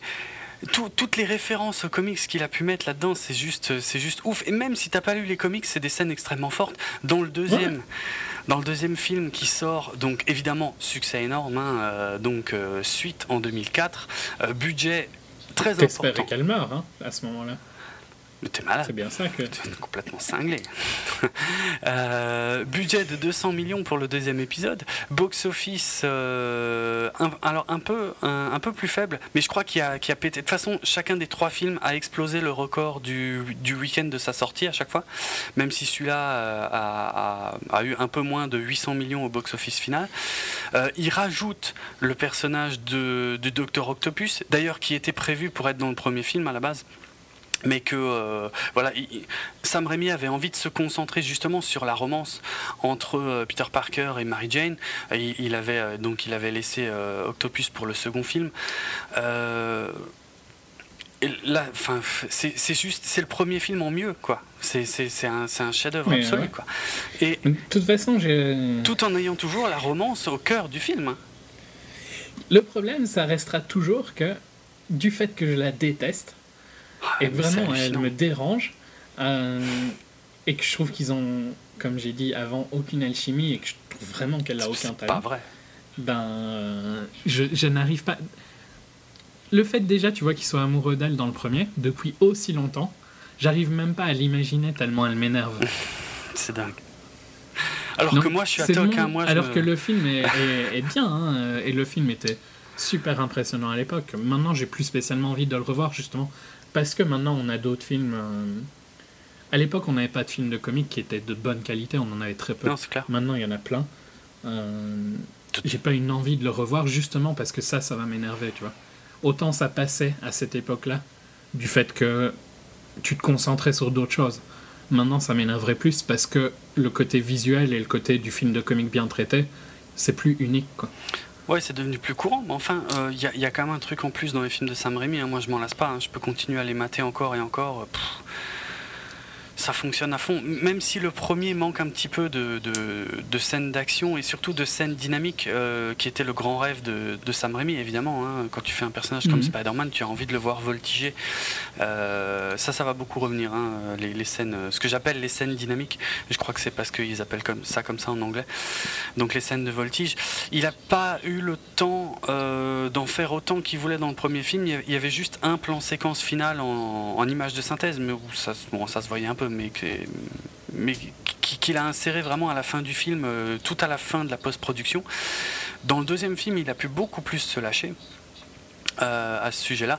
J'ai oublié de dire qu'il y avait quand même eu des, critiques euh, à l'époque de la sortie du film, en fait, en ce qui concernait notamment deux éléments. Justement, les, web shooters, c'est-à-dire le fait que euh, Spider-Man puisse créer ses toiles de façon organique et sans des petits appareils sur ses poignets. Bon, bah, ça, ça a été très mal accepté par les fans. Et également le personnage du bouffon vert, qui était quand même un peu différent des comics, dans le sens où là, Norman Osborn était un petit peu gentil. Euh, c'était vraiment un truc à la Dr Jekyll et Mr Hyde, hein, euh, mhm. euh, avec deux personnalités qui se, qui se battaient et puis surtout son armure on va dire visuellement, il y a eu un problème avec le bouffon vert. Quoi. bon, même si dans les comics, effectivement, alors sans compter les Ultimates, les Ultimates hein, qui sont, pour ceux qui ne connaîtraient pas du tout, un reboot de Spider-Man en fait euh, qui, a été initié justement après la, sortie de Fight de Marvel euh, et euh, qui, qui, a sa propre continuité en fait, qui ne rejoint jamais la, continuité qui a débuté en 62. La continuité Ultimate, elle a un point de départ bien précis à la fin des années 90, elle reprend tout à zéro, parfois en rendant hommage à des trucs du comics d'origine et parfois en contredisant totalement des trucs. Et le bouffon vert, effectivement, dans la série Ultimate, c'est une transformation physique, ça devient comme, c'est comme Hulk, on va dire, tu vois pour mm. faire simple. Euh, Sam Raimi à la base voulait euh, avait, pensé avoir un bouffon vert beaucoup plus organique. Hein. Euh, il y, a eu des tests, il y, a une vidéo hein, qui, existe sur le net où on peut voir des, tests d'un masque euh, de, du, bouffon vert, mais qui ressemble pour le coup vachement à celui des comics, euh, avec des grands yeux orange et tout, et une, vraiment une, tête de, de, goblin, parce en, en anglais c'est pas, un, pas un bouffon, hein, c'est un goblin, le Green Goblin, et que, moi je trouvais extrêmement réussi, mais enfin a priori ça n'a pas, ça n'a pas plu à Sam Raimi, qui a préféré donc faire une approche type armure, ce qui n'était pas con. Hein, euh, pour euh, Oscorp, le côté Oscorp, fabricant d'armes. Et euh, avec un masque, par contre, un masque fixe, figé, puisqu'on voit, on voyait que dans les scènes chez Norman Osborn, on voyait que c'était un collectionneur de masques et tout, machin, donc voilà. Ça n'a pas plu du tout hein, à l'époque, clairement. du coup, le Docteur Octopus était quand même nettement plus fidèle dans le deuxième film, mais avec de nouveau la romance, tu vois, qui, continue d'évoluer et qui, qui, sans aucune redite par rapport au, premier film, où là, c'est Mary Jane qui euh, qui n'arrive pas à sauter de l'idée que peut-être Peter Parker est amoureux d'elle et peut-être il se retient mais elle n'arrive pas à en être sûr. Euh, lui, il a des problèmes de pognon avec sa tante. Euh, ils ont besoin de, ils ont besoin de fric, sinon elle va se faire exproprier. Et puis le, la figure paternelle, qui était un truc qui tenait à cœur à Sam Raimi, qu'il avait déjà un peu mis en place avec Norman Osborn dans le deuxième film, qui pousse encore plus loin avec le Docteur Octopus dans le deuxième film, puisque Peter Parker, par définition, n'a pas de père. Bon, il y a bien sûr l'oncle Ben, mais... Euh, euh, voilà, qui se trouvent des, paires de substitutions qui, qui, en plus après deviennent ses pires ennemis. Enfin, il y a une approche euh, extraordinaire. Et là, il y avait les moyens visuels en plus. Euh, et c'est juste, c'est un, un chef-d'œuvre absolu. C'est, de toute façon, pour moi, Spider-Man 1 et 2 se forment un tout. Hein. Je peux pas voir l'un sans l'autre. C'est, mm. c'est, une histoire qui s'étale. Enfin, c'est l'histoire de Peter et de Mary Jane, évidemment, hein, qui, qui s'étale sur, le, sur les deux, quoi. Mais. Enfin, il n'y a pas que ça. Hein. Euh, la scène du métro aérien à New York, elle est, elle est incroyable. Moi, je suis, euh, enfin, je suis à toc à, chaque fois que je la vois, hein, franchement. Et puis là. Non, mais c'était bien hein, visuellement. C'est vraiment dommage. non, mais je, non, mais à la fin, quoi, à la fin, quand, quand Mary Jane découvre que que c'est Peter Parker, c'est Spider-Man. Moi je, moi, je pleure à chaque fois. Moi, c'est, un truc de fou. Ça me retourne complètement. Mais t'es, cinglé. je comprends pas. Bon, bref. Euh, énorme succès, bien sûr, euh, en route vers Spider-Man 3, euh, qui lui va mettre un petit peu plus de temps à, être fait, puisque cette fois c'est, c'est 3 ans. Euh, toujours avec le même casting. Cette fois, Sam Raimi s'intéresse au Sandman, qui était donc un, des persos qui était présent dans les tout premiers scripts, hein, notamment celui de James Cameron, donc l'homme sable. Et il y a qui d'autre? Ah oui, et puis ouais, alors t'as le bouffon vert. En fait, on, boucle l'histoire du bouffon vert avec Harry Osborn, qui devient le second bouffon, comme dans les comics. Et le truc aussi, alors, il y a des choses fausses qui ont été dites au sujet de Venom. Je vais essayer de rétablir un petit peu. Euh, c'est que Sam Raimi ne voulait pas de Venom et il a été forcé par le producteur Avi Arad. Avi Arad qui euh, produit tous les films Spider-Man et qui est aussi l'un des acteurs principaux, si ce n'est l'acteur principal du sauvetage financier de Marvel. Euh, euh, mais encore une fois, euh, je vous, invite vraiment à voir le documentaire Marvel Renaissance pour en savoir plus à ce sujet. Avi Arad, en gros, euh, dit à Sam Raimi, il y a quand même un méchant qui est ultra populaire dans l'univers de Spider-Man, c'est Venom. Alors Venom, c'est un personnage des années 80, c'est, ça n'a rien à voir avec les personnages, enfin les méchants historiques de, de Spider-Man, c'était quand même une époque une approche beaucoup plus, beaucoup plus violente et beaucoup plus euh, badass, comme, comme, euh, comme on a pu avoir aussi après au début des années 90 avec la mort de Superman euh, ou quand Batman s'est fait exploser le dos par Bane. voilà, c'est des personnages voilà, gigantesques et ultra violents qui ne correspondait pas, si tu veux, à la vision de Sam Raimi. Donc Sam Raimi hmm. avait avoué... Qui était plus comique, euh, classique.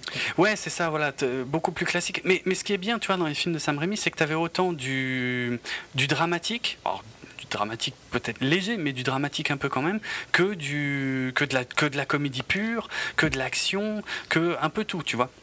Mais c'était pas sombre. À aucun moment ça a été vraiment. Mais c'était rarement sombre, ouais, c'est clair. Il y avait quand même euh, dans Spider-Man 2, il y avait quand même euh, l'utilisation du fameux arc euh, des comics Spider-Man No More, donc de, de, de, l'époque où dans les comics Peter Parker avait n'arrivait plus du tout à gérer sa vie et, et avait décidé d'abandonner le costume de Spider-Man. ça c'était un peu sombre, mais c'est vrai que c'était pas. Ouais, mais en comparaison avec ce qu'on a eu par, en film, hein, je parle uniquement. Bah, Batman Begins avait été sorti depuis deux ans à ce moment-là. Oui. Déjà beaucoup plus sombre. Oui, ouais, c'est clair, c'est clair. C'est pas du tout. Euh, ça reste, ouais, ça reste beaucoup plus léger. On est, on est d'accord. Mais bon, le, problème, c'est qu'effectivement, voilà, Sam Raimi n'est pas fan de, Venom. Euh, Avirad lui conseille plus que fortement de l'inclure quand même dans le film. Euh, du coup, souvent les gens s'arrêtent là en fait au, niveau de l'histoire. Euh, ce qu'il faut savoir, c'est qu'au final, Sam Raimi en fait a travaillé sur le personnage de Venom et a fini par l'apprécier et, par être content de le mettre dans son film. Le seul souci et peut-être la chose dont il ne s'est pas trop rendu compte, euh, c'est qu'il commençait à y avoir un peu trop de méchants.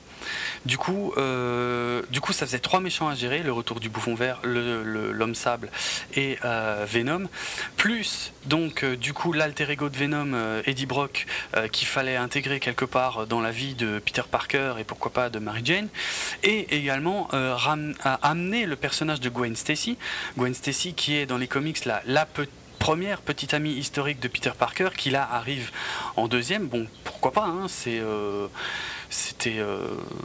Après, ça, ça, peut être intéressant. Hein. De toute façon, j'ai toujours dit, on peut, on peut mélanger ce qui a été fait dans les comics du moment que ça ne trahit pas les comics. Hein. Mm. Il y avait même à un moment du, développement Ben Kingsley, encore lui décidément, qui était en négociation pour jouer le, le, le vautour le méchant du le, vautour, mais qui a finalement pas été retenu.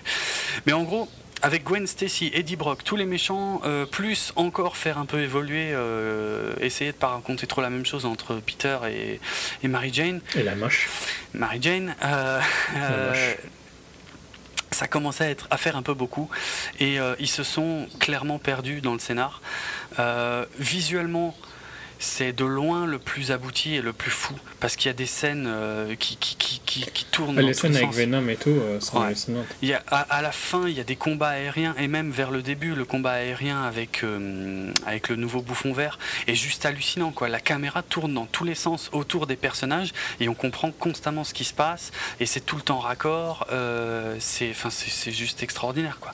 Mais c'est vrai que le scénario a franchement été plombé par la surabondance de personnages. Et euh, on, a, clairement des personnages qui disparaissent complètement. Tu vois, un coup, on va s'attaquer, on va s'intéresser un peu à Eddie. Euh, ensuite, euh, il aura le costume noir et donc, du coup, c'est un peu sombre, mais toujours avec le côté un peu comique de Sam Raimi. Là, c'était peut-être une fusion qui n'a pas trop trop bien marché, parce qu'il est, c'est vrai qu'il est peut-être un peu plus ridicule à ce moment-là.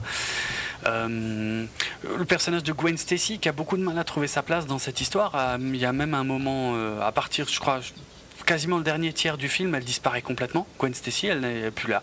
Parce que, je sais pas, ils savaient plus quoi en faire. Euh, enfin bref, c'est un, un, beau foutoir. Le succès financier, alors le budget c'est le plus gros de la saga, hein, c'est 258 millions. C'était déjà énorme, 200 millions pour le 2, 258 pour le 3, c'est juste gigantesque. Euh, le box-office est, colossal, on, approche des 900 millions de, dollars, on est à 890 millions, mais c'est vrai que les critiques dans l'ensemble sont euh, plus que mitigées. moi, je continue à le regarder. Euh, je l'apprécie évidemment beaucoup moins que les deux premiers, mais franchement, euh, bon, toutes les scènes avec J.J. Jameson au Daily Bugle sont absolument extraordinaires. Hein. J.K. Simmons euh, s'est approprié, ce personnage d'une façon euh, juste dingue, à tel point d'ailleurs que ce personnage n'est pour l'instant pas revenu au cinéma. Et hmm. de l'aveu de Mark Webb, à cause de la prestation euh, géniale de, J.K. Simmons. En grande partie. il était excellent. Ouais. ouais. Donc suite à Spider-Man 3, en tout cas qui est au moins un succès financier, évidemment il est question de faire un Spider-Man 4. Alors là aussi il y a des choses fausses qui ont été dites, puisque euh, on a appris alors, euh, c'était quand? J'essaie de, m'y retrouver dans les notes.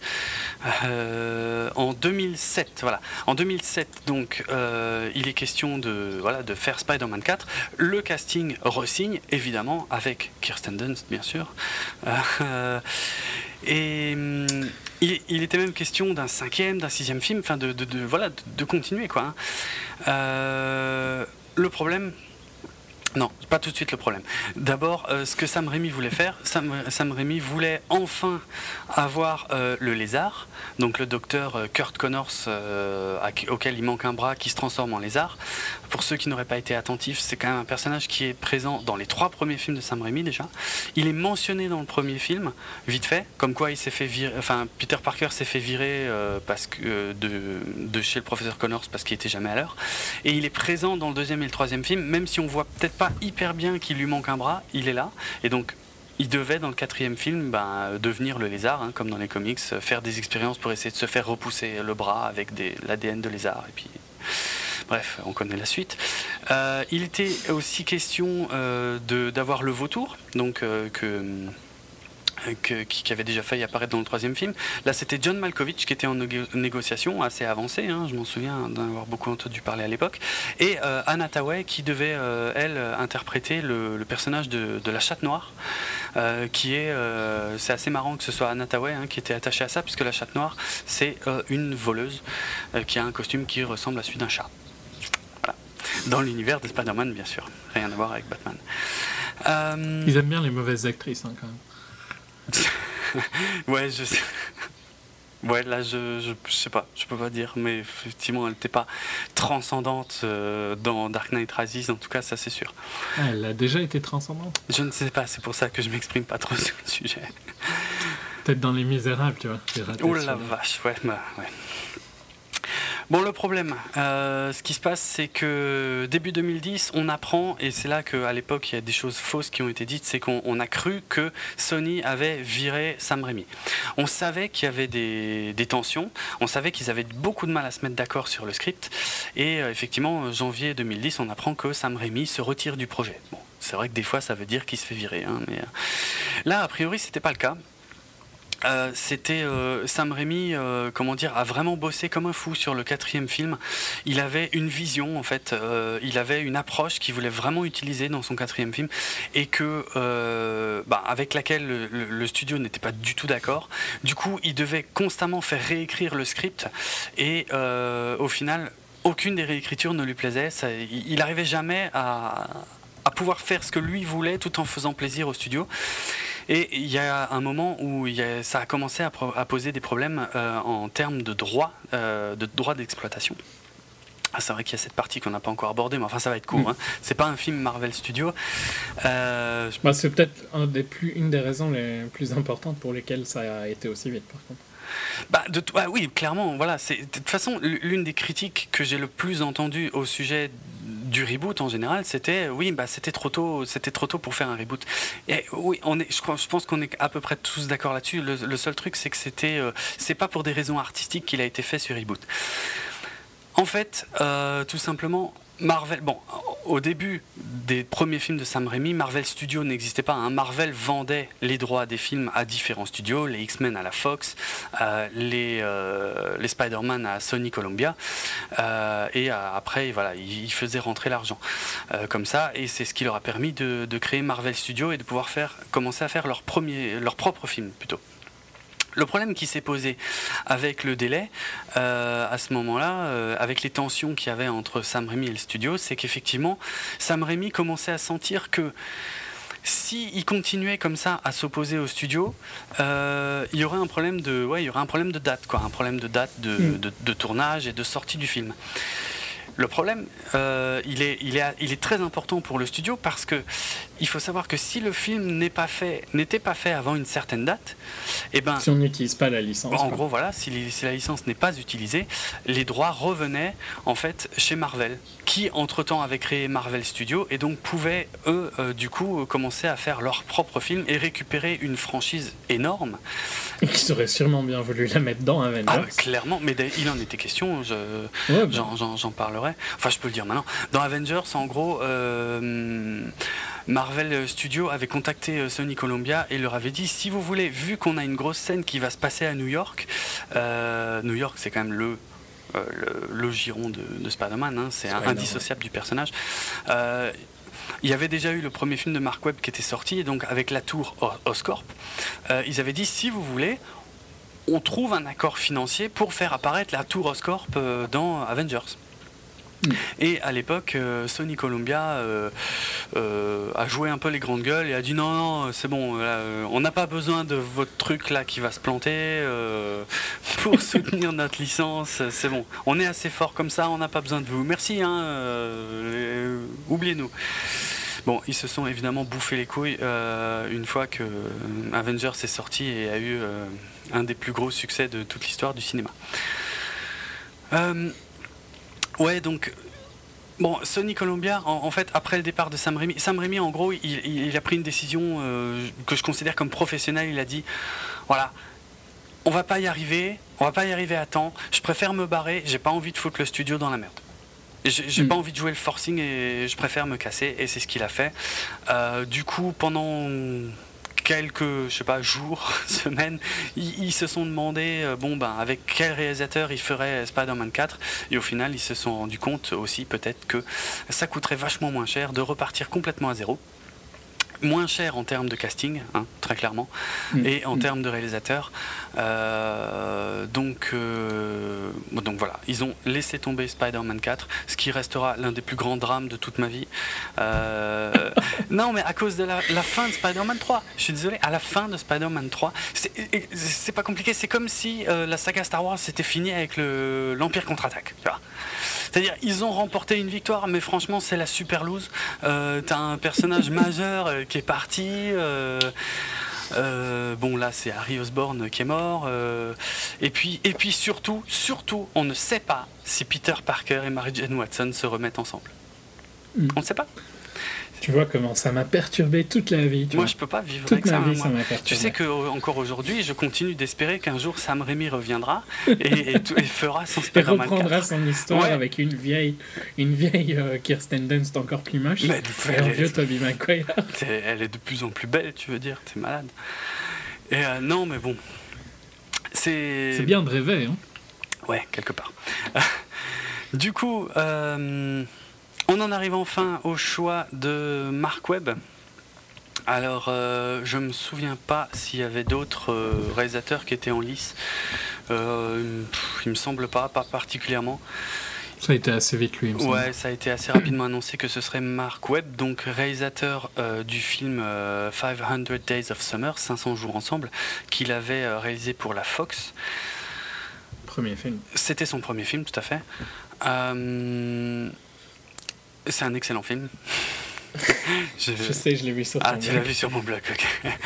ouais, que j'ai vu euh, et que, qui est vraiment, qui est une comédie romantique, hein, mais qui est vraiment, vraiment géniale, originale, euh, fraîche, euh, avec des acteurs de, de, de, très grand talent. Enfin voilà, 500 jours. ensemble. Gordon Levitt et Zoé Deschanel. Ouais. Pour ceux qui n'auraient pas vu.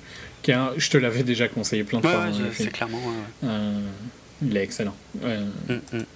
Après, je crois que je, je te l'avais dit, je sais pas si on discutait déjà à ce moment-là, mais euh, je vois toujours pas vraiment pourquoi il a été choisi en se basant sur 500 hmm. Days of Summer. Moi non plus. Moi non plus, euh, ouais, non, je sais pas. Parce que le, autant 500 Days of Summer est excellent, autant ça a rien à voir avec un Spider-Man. Euh, ouais, c'est clair. Et bon, enfin, on va, on va aller sur le premier film. De toute façon, ceux qui marchent dans le premier film, c'est ce qui marche dans euh, Fire on the Days. C'est son côté. C'est comment il gère les relations. Quoi. Parce que le côté que j'adore dans The Amazing Spider-Man, c'est la relation entre euh, Peter et euh, Gwen. Parce que enfin, c'est des bons acteurs. Emma Stone, comparé à Kirsten Dunst, c'est des années-lumière de différence. Quoi. Je suis tellement pas d'accord. Et pourtant, je trouve pas qu'Emma euh, Stone soit mauvaise. Hein. Le problème d'Emma Stone. Je la trouve excellente. Oui, ben moi aussi. Mais elle fait du Emma Stone. Euh... Je suis désolé, tu vois, tu vois Kirsten Dunst dans n'importe quel autre film, c'est pas du tout le même personnage que Mary Jane Watson. Euh, Emma Stone, franchement, elle fait un peu tout le temps le même personnage. J'essaye de réfléchir, mais oui, un peu. Bah ouais, attends, tu prends la Emma Stone de Zombieland, la, la Emma Stone de Amazing Spider-Man, euh, c'est la même. Hein. Elle est super jolie, elle a du caractère. Euh, ouais, Voilà. Après, elle était un peu plus timide dans ses premiers films, euh, donc dans Super Grave et, The Rocker. Mais c'est pareil, elle joue la jolie, mignonne, un peu timide. Mais, la jolie un peu différente, parce que moi je l'ai vue aussi dans Easy A, dans Crazy Stupid Love, tout ça. Dans The Help, elle est vachement différente par contre, mais le film se prête à être très différente. Mm. Tu vois, le film basé sur le roman euh, avec les. Ah, ça me dit rien du tout. Euh, c'est avec des, des aides euh, de maisons noires. D'accord. sur leur, enfin, c'est un film d'époque, hein, fin 50, début 60, quelque chose comme ça. Et sur les droits. Ah, la couleur des sentiments Ok, oui. je voyais pas du tout. Je savais pas que c'était ça le titre original. D'accord, ok. Hmm. Donc dans ce film-là, elle est fort différente quand même. Ouais. Mais le film est forcément fort différent. C'est vrai que dans ses autres films, elle joue en général la fille qui est jolie, mais un petit peu différente de la moyenne. Bah ouais, clairement. Et euh, qui est badass, quoi. Ouais, ouais, quand même. Donc, mais par contre, je la trouve tellement dix fois meilleure à tous les points de vue. Dix fois plus jolie, dix fois plus douée. Mais je suis d'accord avec toi sur ce côté-là. Et Andrew Garfield, qui. Euh, est un peu trop cool par rapport à l'image de Peter Parker que j'ai, mais qui est juste par rapport à ces Spider à les comics dont, sur lesquels il se base. Euh, joue bien, c'est un bon acteur, je trouve. Il, a, il, a fait, il est intéressant dans d'autres films, il a déjà été intéressant. Dans Social Network, il était intéressant. Je, moi, bah moi, mon premier contact avec lui, c'était dans The Social Network. Je savais que ce serait lui le nouveau euh, Peter Parker et j'ai immédiatement détesté. Je, ça, sais pas, ça marche pas. J'aime pas. J'aime pas, j'aime pas le gars. J'aime pas le physique. J'aime pas le, ce qui dégage. Je, j'aime pas du tout. Hmm. Et ce que j'adore encore plus que eux deux, c'est euh, leur relation. Et tu vois bien que ça, par contre, ça, je, je n'accepterai pas si tu me dis que c'est que tu n'es pas d'accord. Non, non, mais tu Ils ont une alchimie qui est euh, excellente. ça aide sûrement qu'ils soient ensemble. Hein, mais... Là, euh, bon, on va effectivement passer sur tous les autres qui auraient failli être castés à la place de Andrew Garfield. De toute façon, c'est pas, c'est pas non plus des acteurs de forcément de premier plan. non, je suis d'accord. De toute façon, la, la seule chose qui marche à peu près dans le premier film de Mark Webb, c'est effectivement la romance entre, euh, entre Peter Parker et Gwen Stacy. Mais qui marche seulement à peu près. C'est-à-dire, moi, je trouve. Non, je trouve qu'elle marche complètement. Il y a une scène qui est géniale au bahut, quand, quand il, en, en gros, quand ils se demandent de, de, sortir ensemble, et que tout le. Enfin, il y a tout le langage du corps, et le, et le non dit, et les petits sourires qui, qui mhm. voilà, qui, qui, est absolument génial. Et la manière de filmer de Webb est parfaite pour ce style de film. Ouais, enfin, c'est pas ouf non plus de, de filmer deux ah, ados dans un couloir. Ben, bien fait, si. Ouais, pourquoi pas, mais, mais, mais le problème, c'est que c'est pas ça le cœur de Spider-Man. Et, et, et, merci pour la transition, mais franchement, visuellement, qu'est-ce que ce film était fade et décevant. C'était la seule chose que j'attendais. J'étais hyper fan du traitement de Sam Raimi, mais au moins, quand j'ai été voir The Amazing Spider-Man, je me disais, au moins, visuellement, ça va défoncer, ça va, on va passer à un autre niveau encore largement supérieur à celui de Sam Raimi, et trop pas, quoi, franchement. Déjà, le costume était juste affreux, affreux, affreux, affreux. Ils n'ont pas été capables de. Putain, il y a tellement de choses à faire, quoi. Ils n'ont pas été capables. Ok, ils ont essayé de faire quelque chose d'un peu différent. Ils n'ont pas réussi à faire quelque chose de beau.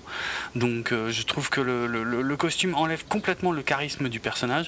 Et toutes les scènes d'action, enfin, toutes les scènes d'action, les rares scènes d'action étaient franchement. Euh, largement en dessous de tout ce que Sam Raimi avait fait. C'était une énorme déception. Euh, le traitement des personnages en lui-même était tout aussi catastrophique. Euh, Peter Parker, c'est juste un petit con. Euh, la mort de l'oncle Ben, on s'en tamponnait complètement. D'ailleurs, dans le commentaire audio du premier film, tu as clairement comment, Mark Webb qui explique que, je sais pas comment il voulait se démerder, mais en gros, il voulait pas montrer la mort de l'oncle Ben. Mais comme il y a Marvel qui surveille quand même un petit peu la façon dont sont exploitées les licences, ils avaient l'obligation contractuelle de mettre la mort de l'oncle Ben dans le film. Euh, du coup, il l'a mis, on sent bien qu'il l'a mis à contre-coeur parce que ça, la scène fonctionne absolument pas. Euh, la tante May, euh, c'est une catastrophe, c'est juste, elle sert à rien, et puis en plus, Peter Parker se fout ouvertement de sa gueule. le méchant est catastrophique absolument à tout point de vue, sauf le, l'acteur euh, Rhys Ifans qui le joue est, très bien, mais alors le, personnage euh, est juste, euh, enfin, ses motivations pour transformer New York en lézard géant, c'est à mourir de rire. c'est non, mais c'est vrai. Le, design de lézard est, tout autant à mourir de rire. Tout ça parce que Mark Webb voulait qu'il n'ait pas un, museau, mais qu'il ait, qu'il ait un faciès humain pour qu'il puisse s'exprimer, pour qu'il puisse parler, parce que selon lui, avec un museau, on ne peut pas euh, parler et avoir l'air crédible. Bon, bah, malheureusement pour lui, il y a un Hobbit numéro 2 qui est venu prouver le contraire il n'y a pas si longtemps. C'était le seul, point positif du Hobbit. Hein. Mais, Attends, un Hobbit Oui, Smoke. Ah oui, oui, ok. Bah oui, quand même. Euh, ok, il y a le personnage du, du capitaine Stacy, le, père de Gwen Stacy, que, que je trouve pas il mal. Est bien, lui. Ouais. L'acteur est excellent. L'acteur est excellent, Dennis Leary, je suis d'accord. Le seul problème, c'est que il est mis face à face avec Peter qui est, chiant et qui est con et qui est, emmerdant. Je suis pas d'accord. Et non, mais le problème, parmi les innombrables trucs que je peux reprocher à ce film, c'est que il y a Mark Webb qui n'a pas arrêté de dire que, que, lui, son but, c'était euh, de, proposer quelque chose de complètement différent que ce que Sam Raimi avait fait. Ouais, ça, par contre, ça, je suis bien d'accord qu'il y a du déjà vu à mort. Bah, c'est clair, quoi, je veux dire. mais ça, c'est tout le. Le problème, c'est que tu n'arriveras jamais à sortir du fait que le film, il a été fait pour des raisons d'argent. Oui, oui, et que donc, il est beau 5 ans pour faire un reboot, c'est trop peu. Il n'y a pas. Ouais. Il n'y a pas de. Y à part en, en, ayant été vers quelque chose de complètement différent, genre un, traitement à la Nolan, ils n'auraient pas pu faire quelque chose qui ne te donne pas une impression de déjà vu. Ouais, je, je sais. très très difficilement, peut-être qu'ils y seraient arrivés, tu vois, s'ils avaient mis du temps pour le faire et tout ça, mais à partir du moment où tu rushes un film, Ouais, mais tu vas pas pouvoir. Euh, là, là, là où ça me met encore plus en colère, parce que de toute façon, effectivement, quand j'ai vu Amazing Spider-Man, j'étais en colère parce que je me suis dit, c'est con, ils n'ont pas été capables de faire autre chose. Ces idiots, t'as as quand même le méchant, il a exactement le même développement que celui de Norman Osborn dans le premier film de Sam Raimi, c'est-à-dire c'est un, scientifique de génie qui euh, devient presque une figure paternelle pour Peter, qui est pressé par le temps, qui est obligé de tester ses produits sur lui-même euh, avant, avant d'être sûr qu'il soit au point et du coup qu'il se transforme en méchant. C'est exactement la même chose. Euh, mhm. même, alors que Sam Raimi, si tu regardes bien, avait aussi un peu raconté la même histoire avec le Docteur Octopus dans le deuxième film, mais tu t'en rendais même pas compte, tellement c'était différent. Là, incapable de faire euh, quoi que ce soit d'intéressant. Je ne dis pas que ceux, de Raimi n'ont pas des meilleurs scripts. Tout ce mhm, que je dis, c'est que, et je, te l'avais déjà dit quand on en avait parlé, euh, je défends uniquement le fait que la relation entre Peter et Gwen est 100 fois mieux que celle entre euh, Peter et Mary Jane euh, dans ce. Ouais, mais enfin, je veux dire, c'est comme. Et, pour moi, ça en fait un film plaisant. Donc je vais, je vais finir. Pour moi, ça en fait un film plaisant à regarder. Et je re-regarderai plus The Amazing Spider-Man avec toutes ces tonnes de défauts, le premier, hein, euh, c'est incroyable. que Spider-Man 1 ou 2 de Rémi, juste parce que au moins j'aime bien la relation. C'est de la science-fiction ce que tu me dis. C'est de toute façon, je te l'ai déjà dit il y a deux ans, je pense pas que tu peux plus le comprendre maintenant qu'il que dans les deux ans que tu as eu pour. Euh, c'est vrai, pour assimiler l'information que je n'ai toujours pas assimilée. Euh, pour continuer sur ce que je reproche, et je te le dis pas forcément à toi, hein, mais c'est juste pour expliquer. Euh, le film se finit sur, euh, sur un enterrement, comme deux des trois films de Sam Raimi, euh, sur un, Peter Parker qui, a priori, donc, euh, refuse de sortir avec la fille qu'il aime. Bon, là, c'est un peu différent parce que là, c'est une promesse qu'il a faite à son père mourant, et qu'en plus, dans le dernier plan du film, en fait, on se rend compte qu'a priori, il n'a pas l'air d'avoir super envie de respecter cette, cette parole qu'il a donnée, ce qui, ce qui fait de lui encore largement plus un connard, à mon avis. Enfin, je, je, vois. Non, mais ça, euh, et je vais faire déjà une petite critique, c'est au tout début du premier film, et de toute façon c'est spoilé dans les trailers. Mais c'est super mal écrit, hein, ça, et c'est super mal écrit dans le deuxième. C'est atroce, ça, c'est clair, ça marche pas du tout. Parce qu'ils mettent une importance encore plus forte, je trouve, dans le deuxième. Ils mettent une importance super forte sur euh, le fait qu'il a fait cette promesse-là, mais au final ça a aucun impact. Et euh, sur ces points-là, ça me dérange. Hein. À côté de ça, par contre, je trouve que vraiment, tu vois bien que quand ils sont ensemble, les scènes marchent à mort. Oui, mais parce que voilà, parce qu'en plus de ça, il y a tout le truc du euh, comment dire du fait qu'ils se sont rencontrés sur le tournage, Andrew Garfield et Emma Stone, ils se sont connus, donc ils se sont mis en couple. Donc du coup, ça, ça marche encore plus en fait du fait que ça, ça, pourrait ne pas marcher. Il y a eu des cas où ça. Mais avec eux, ça marche super bien. Ça marche super bien. Je suis, je suis d'accord, mais ça putain, ça fait pas tout le film quoi. Euh, mais ça fait suffisamment. Mais t'es malade. où, où, il est, par exemple, tout le traitement du, du, Peter Parker qui, qui, qui, veut devenir un super-héros, qui veut faire régner la justice? Dans le premier film, euh, il, il, il, met le costume, tout ça, enfin, il se fait tout doucement le costume pour trouver le mec qui a, tout, qui a tué son oncle Ben. Et mais ça, ouais, mais je me dis, ça fait partie de l'écriture. L'écriture est moins bonne. je l'ai déjà dit et sans aucune transition, à un moment, il va arrêter le lézard sur un pont, et euh, du coup, on est censé accepter, boum, qu'il a, euh, ok, ça y est, il est devenu Spider-Man. Voilà. Il n'y a rien, c'est zéro, il n'y a, y a, aucun, a aucun fond. Ce qui m'énerve aussi, c'est que ils ont essayé de faire autre chose, c'est-à-dire que toute la promesse, toute la promo du film était basée sur le fait qu'ils allaient nous raconter une histoire différente sur les origines de Spider-Man qui étaient liées aux parents de Peter Parker. Il y avait quelque chose qui, pointait éventuellement un tout petit peu là, euh, vers ça en tout début de film. Ensuite, euh, c'est ce qui servait euh, juste de pont pour que Peter Parker rentrait en contact avec le professeur Connors, qui était un ancien collègue de son père. Et après, mm. ça disparaissait complètement. Et, ça, a été, ça a été coupé du film, en fait. Ça a été largement coupé du film, puisque toute la promo était basée là-dessus et qu'au final, c'est pas dans le film. Il y, avait plein de scènes. De toute façon, même quand tu regardes le, commentaire audio du premier euh, Amazing Spider-Man, ils passent leur temps à parler des scènes coupées. C'est hallucinant, quoi. C'est vraiment, ils, naviguent à vue quand ils, quand, ils, font ce truc. Et, et d'ailleurs, je même reproche un peu sur le deuxième film. Hein. Euh, ils ont envie de faire quelque chose et au final, ils, coupent, ils coupent, ils coupent, ils coupent, ils coupent, ils édulcorent tout et, sans s'en rendre compte, ils refont le même film que Sam Raimi plus ou moins, en largement moins bien, euh, et, ils font... Avec des dix fois meilleures performances. et... et et comment dire, ils ont enlevé tout ce qui, euh, voilà, tout ce qui devait faire un petit peu le sel de cette nouvelle, nouvelle approche, où du coup, visuellement, on n'a pas grand-chose à se mettre sous la dent, euh, où les, personnages n'ont aucun fond, n'ont aucune profondeur, et euh, voilà, visuellement, ouais, enfin, bref, scénaristiquement, c'est juste, c'est une catastrophe à tout point de vue, quoi. Alors oui, ils sont mignons les deux quand ils sont ensemble, mais putain, ça, ça fait pas le film, quoi. C'est, on est, on est retombé au niveau des, des je sais pas, des, des, films comme Les 4 Fantastiques ou, euh, ou ce putain de Ghost Rider. Non, non, non. Mais parce que, mais non, parce que ce serait, je serais d'accord avec toi si tu comptais pas qu'il y a tout le côté où quand Emma Stone et Andrew Garfield sont ensemble, les scènes marchent. Mais c'est quatre scènes dans le film, c'est Mais non, c'est quand même beaucoup du mais film. Mais non, tu, tu l'as revu sans déconner. Non, je l'ai pas. Eh ben, je, te jure que je suis sûr que franchement, tu as un souvenir qui est beaucoup grossi par rapport à la réalité. Bah, je l'ai vu au moins 4 ou 5 fois. Mais je te dirais la même chose de. que t'aimes pas. Bah oui, mais je suis obligé, je suis obligé de euh, décortiquer tout ce qui me rend fou dans ce film parce que. Je te dirais que c'est la même chose avec le 2. De toute façon, je donne déjà un avis court. Hein.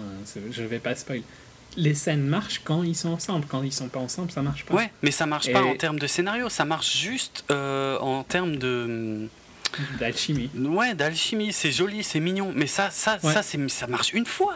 Mais si tu revois non, ça marche à chaque fois qu'ils sont ensemble. Non, mais si tu revois toutes les scènes où ils sont ensemble marchent. Si tu revois le film, au bout d'un moment, c'est bon quoi. Au bout d'un moment, tu commences à voir autre chose et tu te rends compte que enfin voilà, c'est ça suffit on pas. On en a déjà discuté, moi je juge pas spécialement un film sur le nombre de fois que je vais avoir envie de le revoir. Bah, moi, j'avais pas envie de le revoir, Amazing Spider-Man. Je l'ai quand même revu un paquet de fois. Pas de ma faute si t'es un peu malade dans ta tête, hein, t'écoutes du métal. Ça, alors là, ça, dans le genre gratuit, je vois même pas, je vais pas relever parce que je vois, je vois même pas le rapport. Euh, non, mais sérieux, ça, c'est, ça, ça, ça, aide pas à tenir le film, quoi. On va, bon, t'as raison. Ben, ça, ouais, non, mais ça. De toute façon, c'est la même discussion qu'on a depuis deux ans. Ouais. Euh, ça me suffit à ce que le film me plaise. Mais c'est pas un film de super-héros alors? Non, ça, mais, mais c'est parce que toi, tu t'attends à quelque chose quand tu vas le voir, et moi je prends le film et je suis content de, euh, des points qui me plaisent. J'ai pas. Enfin, je vais voir beaucoup plus de films. Euh, de comédie romantique, tu peux le dire Déjà de comédie romantique, ouais. J'en ai j'ai été voir une que je suis sûr que tu n'irais jamais voir ça. C'est le nouveau film de Lucas Belvo, pas son genre. Euh, mhm. Sûr et certain que tu n'iras jamais voir ça, tu vois. Mhm. Euh, et donc, ça me dérange beaucoup moins de voir ça au ciné. Ça me dérange pas qu'un film ne corresponde pas spécialement à mes attentes. Attentes. Et toi, beaucoup plus bah, en, ce qui concerne les super-héros, c'est certainement le type de film où j'ai le plus d'attentes. C'est parce que j'en ai déjà parlé. En plus, j'ai. Je suis très attaché au code des super-héros, à l'imagerie des super-héros.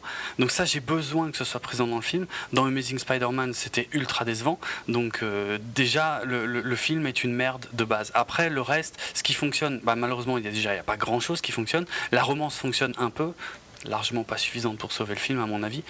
Euh, et en comparaison, hein, toi, t'aimes bien la romance de Rémi. Et moi, je la déteste, mais vraiment. Ah, et, dans, dans donc le 3, ça, compense, tu dans vois. le 3, elle est casse-couille. Dans le 3, non, je, mais, je dis pas, c'est ce qui déjà plombe. dans le 1 et dans le 2, j'aimais pas. Dans le 2, c'est dans, dans le 2, c'est extraordinaire. Mais donc, tu vois, t'as déjà... Toi, tu avais déjà ce côté-là qui te plaisait dans les films de Rémi. Moi, pas. Donc, je le retrouve dans les mm. films de Web. Ouais. Tu comprends? Je crois. au moins, ça répond à une chose, tu vois. Ça répond à une chose que les films de Rémi n'ont pas répondu pour moi. Hmm. Je comprends pas que ça suffise à te faire aimer le film, mais bon.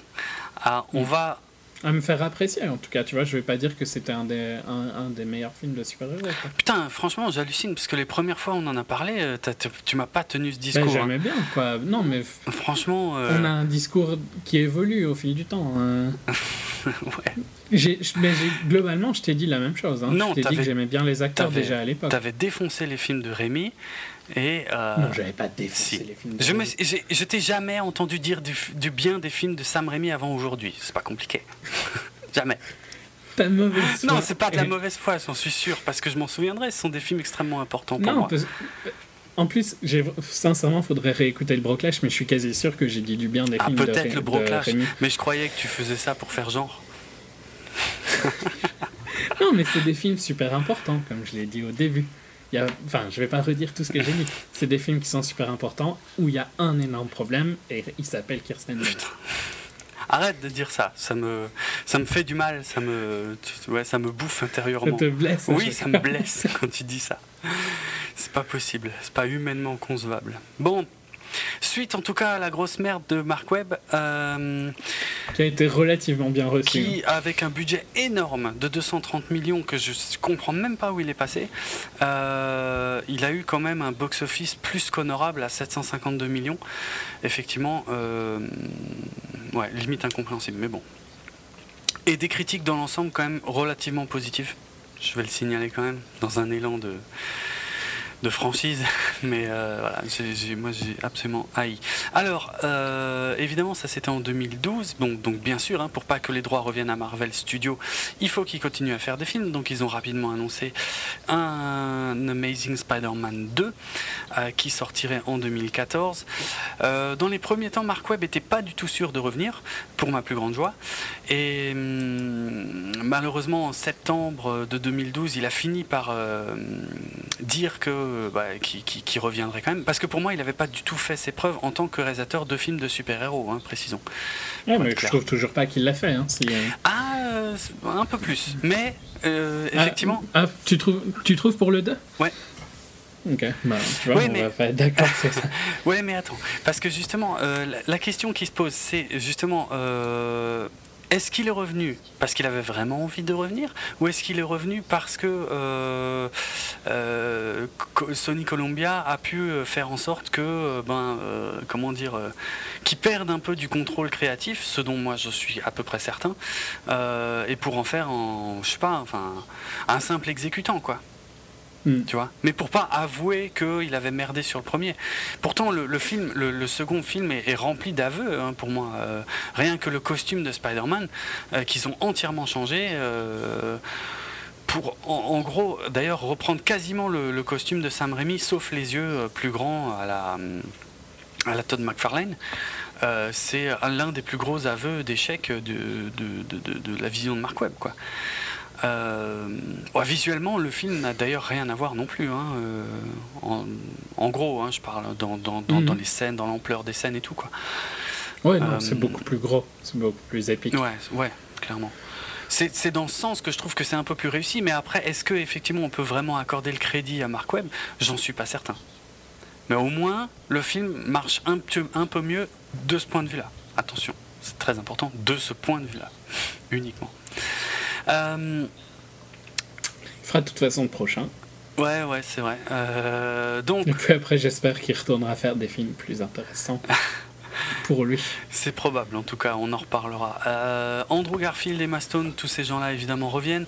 Au niveau du, casting, de toute façon, c'est assez simple. Hein. Euh, on a Jamie Foxx qui, euh, qui vient lui donc interpréter le personnage d'Electro, qui était un personnage qui était dans les scripts depuis extrêmement longtemps, mais que finalement on n'avait jamais vu. bon, une version d'Electro qui n'a visuellement en tout cas rien à voir avec celle des comics. Dandy Han. Bah écoute, je sais pas, on, règle tout de suite son compte à Jamie Foxx? Ouais, c'est naze. C'est absolument catastrophique. Il se ridiculise de A à Z dans ce personnage, que ce soit avant ou après sa transformation. Mm. Euh, c'est voilà, c'est juste nullissime, monstrueux, euh, euh, ni fait ni à faire. Enfin, c'est vraiment voilà tout ce qu'il faut pas faire. Je crois que j'avais pas vu un méchant aussi lamentable depuis Batman et Robin, clairement. Euh, non, et, vraiment, hein, je peux te, je peux te l'argumenter parce que. Euh, avant, quand il est Max Dillon, il n'y a pas de spoiler, hein, c'est dans les trailers, hein, on le voit quand il a l'air d'un pouilleux en Max Dillon et après quand il est en électro. Euh, quand il est en Max Dillon, euh, on dirait euh, Pamela Isley de Batman et Robin, hein, qui était interprétée par Uma Thurman, donc celle qui devient Poison Ivy. C'est-à-dire les cheveux gras, des grosses lunettes, habillée, je sais pas, avec des fringues de. Enfin, ouais, ils ont l'air cons, quoi. Ouais, bah le, le, nerd, vraiment nerd. Ouais, mais le, le, mais le cliché du nerd, quoi, mm. vraiment. Mm. Et par, par, contre, au niveau caractère, là, on a plus euh, le mec, euh, l'incompris en fait, comme nous l'avait fait euh, Jim Carrey dans Batman Forever. Qui, qui, devient ensuite l'homme mystère. C'est vraiment, c'est exactement le même. Hein. Il fait, c'est un peu le même. Alors il fait moins le show que Jim Carrey, hein, mais franchement c'est le même. Et puis après, son design en tant qu'électro, après bon, bah, rien à voir avec les comics. En même temps, le costume des comics c'était quasiment intransposable en, vrai, hein, mais d'un autre côté, je trouve que là le design ne marche vraiment pas. Moi, on, dirait. Euh, euh, comment il s'appelle? Mr. Freeze de Batman et Robin. C'est-à-dire, il est tout bleu avec une grosse tête. Euh, c'est pas, c'est bizarre. C'est. Hmm. et puis il est ridicule. Et puis la profondeur des personnages, on y revient. Ouais, voilà, puis il est super mal écrit. C'est juste catastrophique. Euh, Dane DeHaan, ouais, effectivement, lui, donc, qu'on avait pu découvrir dans Chronicle. Euh, qu'on a pu voir euh, dans Lawless, euh, vite fait dans Lincoln. Moi, je l'ai vu dans Kill Your Darlings aussi. Ok. Mais t'as peut-être pas vu. Non. Moi... C'est sur, sur des poètes. D'accord. Lucien Carr et Allen Ginsberg dans les années 40-50. Ok. Et avec la même période que Kerouac et tout ça, tu vois. Ah, La période des beatniks. Ok. Non, moi je l'avais vu l'année dernière dans le film de Metallica où il était le seul acteur. Euh, ah oui, le Roddy. Ouais, ouais. Mais euh, bah, excellent acteur. Ouais, moi j'aime dans Chronicle, il était excellent. Ouais, c'est clair. Il a un visage de, de vilain de base. Ouais, c'est vrai. C'est vrai. Et là, je peux pas blâmer l'acteur, mais encore une fois, par contre, ce qu'on lui a donné à jouer, quoi. Ouais, parce que moi je trouve que quand il joue. Euh, tant qu'il joue Harry, il est bien. Hein. Il est, ça va. Il ça manque de scène. J'ai plus envie de le voir que ce qu'on me donne à le voir. Clairement je trouve pas du tout qu'il a montré une faiblesse quelconque à chaque fois qu'il joue Harry. Hmm. Le problème, c'est au changement. c'est clair. C'est moins qu'on puisse dire. Changement que ces idiots n'ont pas été capables de garder un peu secret dans les innombrables trailers et campagnes de promotion de malades qu'ils ont fait, qui, qui, qui étaient lamentables. Parce que, regarde, Paul Giamatti, Rino, alors par contre, je me demandais qui c'était l'acteur. Tu vois, j'adore ah Paul Giamatti. Hein. Ouais, moi aussi, j'aime bien. Euh, j'adore Sideway. Est-ce que tu as détesté Oui. Euh, je trouve que c'est un acteur comique excellent, même s'il fait souvent du Giamatti. Mmh, mmh. Mais je me demandais qui c'était ce mec-là, parce qu'il est tout petit, Giamatti. Ouais, ouais, ouais. Il y a un problème avec ce. Enfin, je, je sais pas, je comprenais pas qui c'était au début, euh, l'acteur. La tête me disait quelque chose, mais le corps ne correspondait pas à à Ouais, ils lui ont rasé le crâne, il a un accent russe, il en fait des tonnes. Euh, il joue donc Alexei euh, Sitsevich, euh, qui est destiné à devenir Rhino, hein, c'est pas un secret. Et puis il y, avait même pas mal de, trailers qui appuyaient beaucoup sur lui. c'est extrêmement compliqué de juger son personnage ou même sa prestation, étant donné que si vous avez vu les trailers, vous avez vu quasiment toutes ces scènes. Donc euh, c'est une c'est une blague, c'est je sais pas, c'est euh, c'est un caméo en fait euh, qu'il a dans ce film, c'est pas plus. Donc c'est toujours aussi lamentable en tout cas en ce qui concerne la promotion de ces films, qui est on ne peut plus mensongère. Mm. Il y a Chris Cooper qui joue Norman Osborn, le père Osborn. C'est un bon acteur. C'est un assez bon acteur, ouais. C'est un visage à peu près connu. Second rôle, quoi. Ouais, voilà.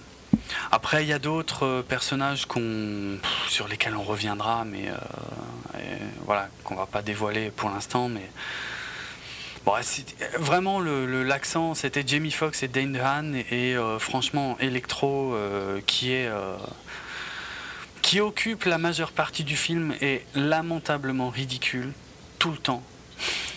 Et le ouais, puis Harry Osborn. il y a quelques scènes sympas visuellement avec lui, mais. Ouais, visuellement. On reviendra dans la partie. ouais, ouais.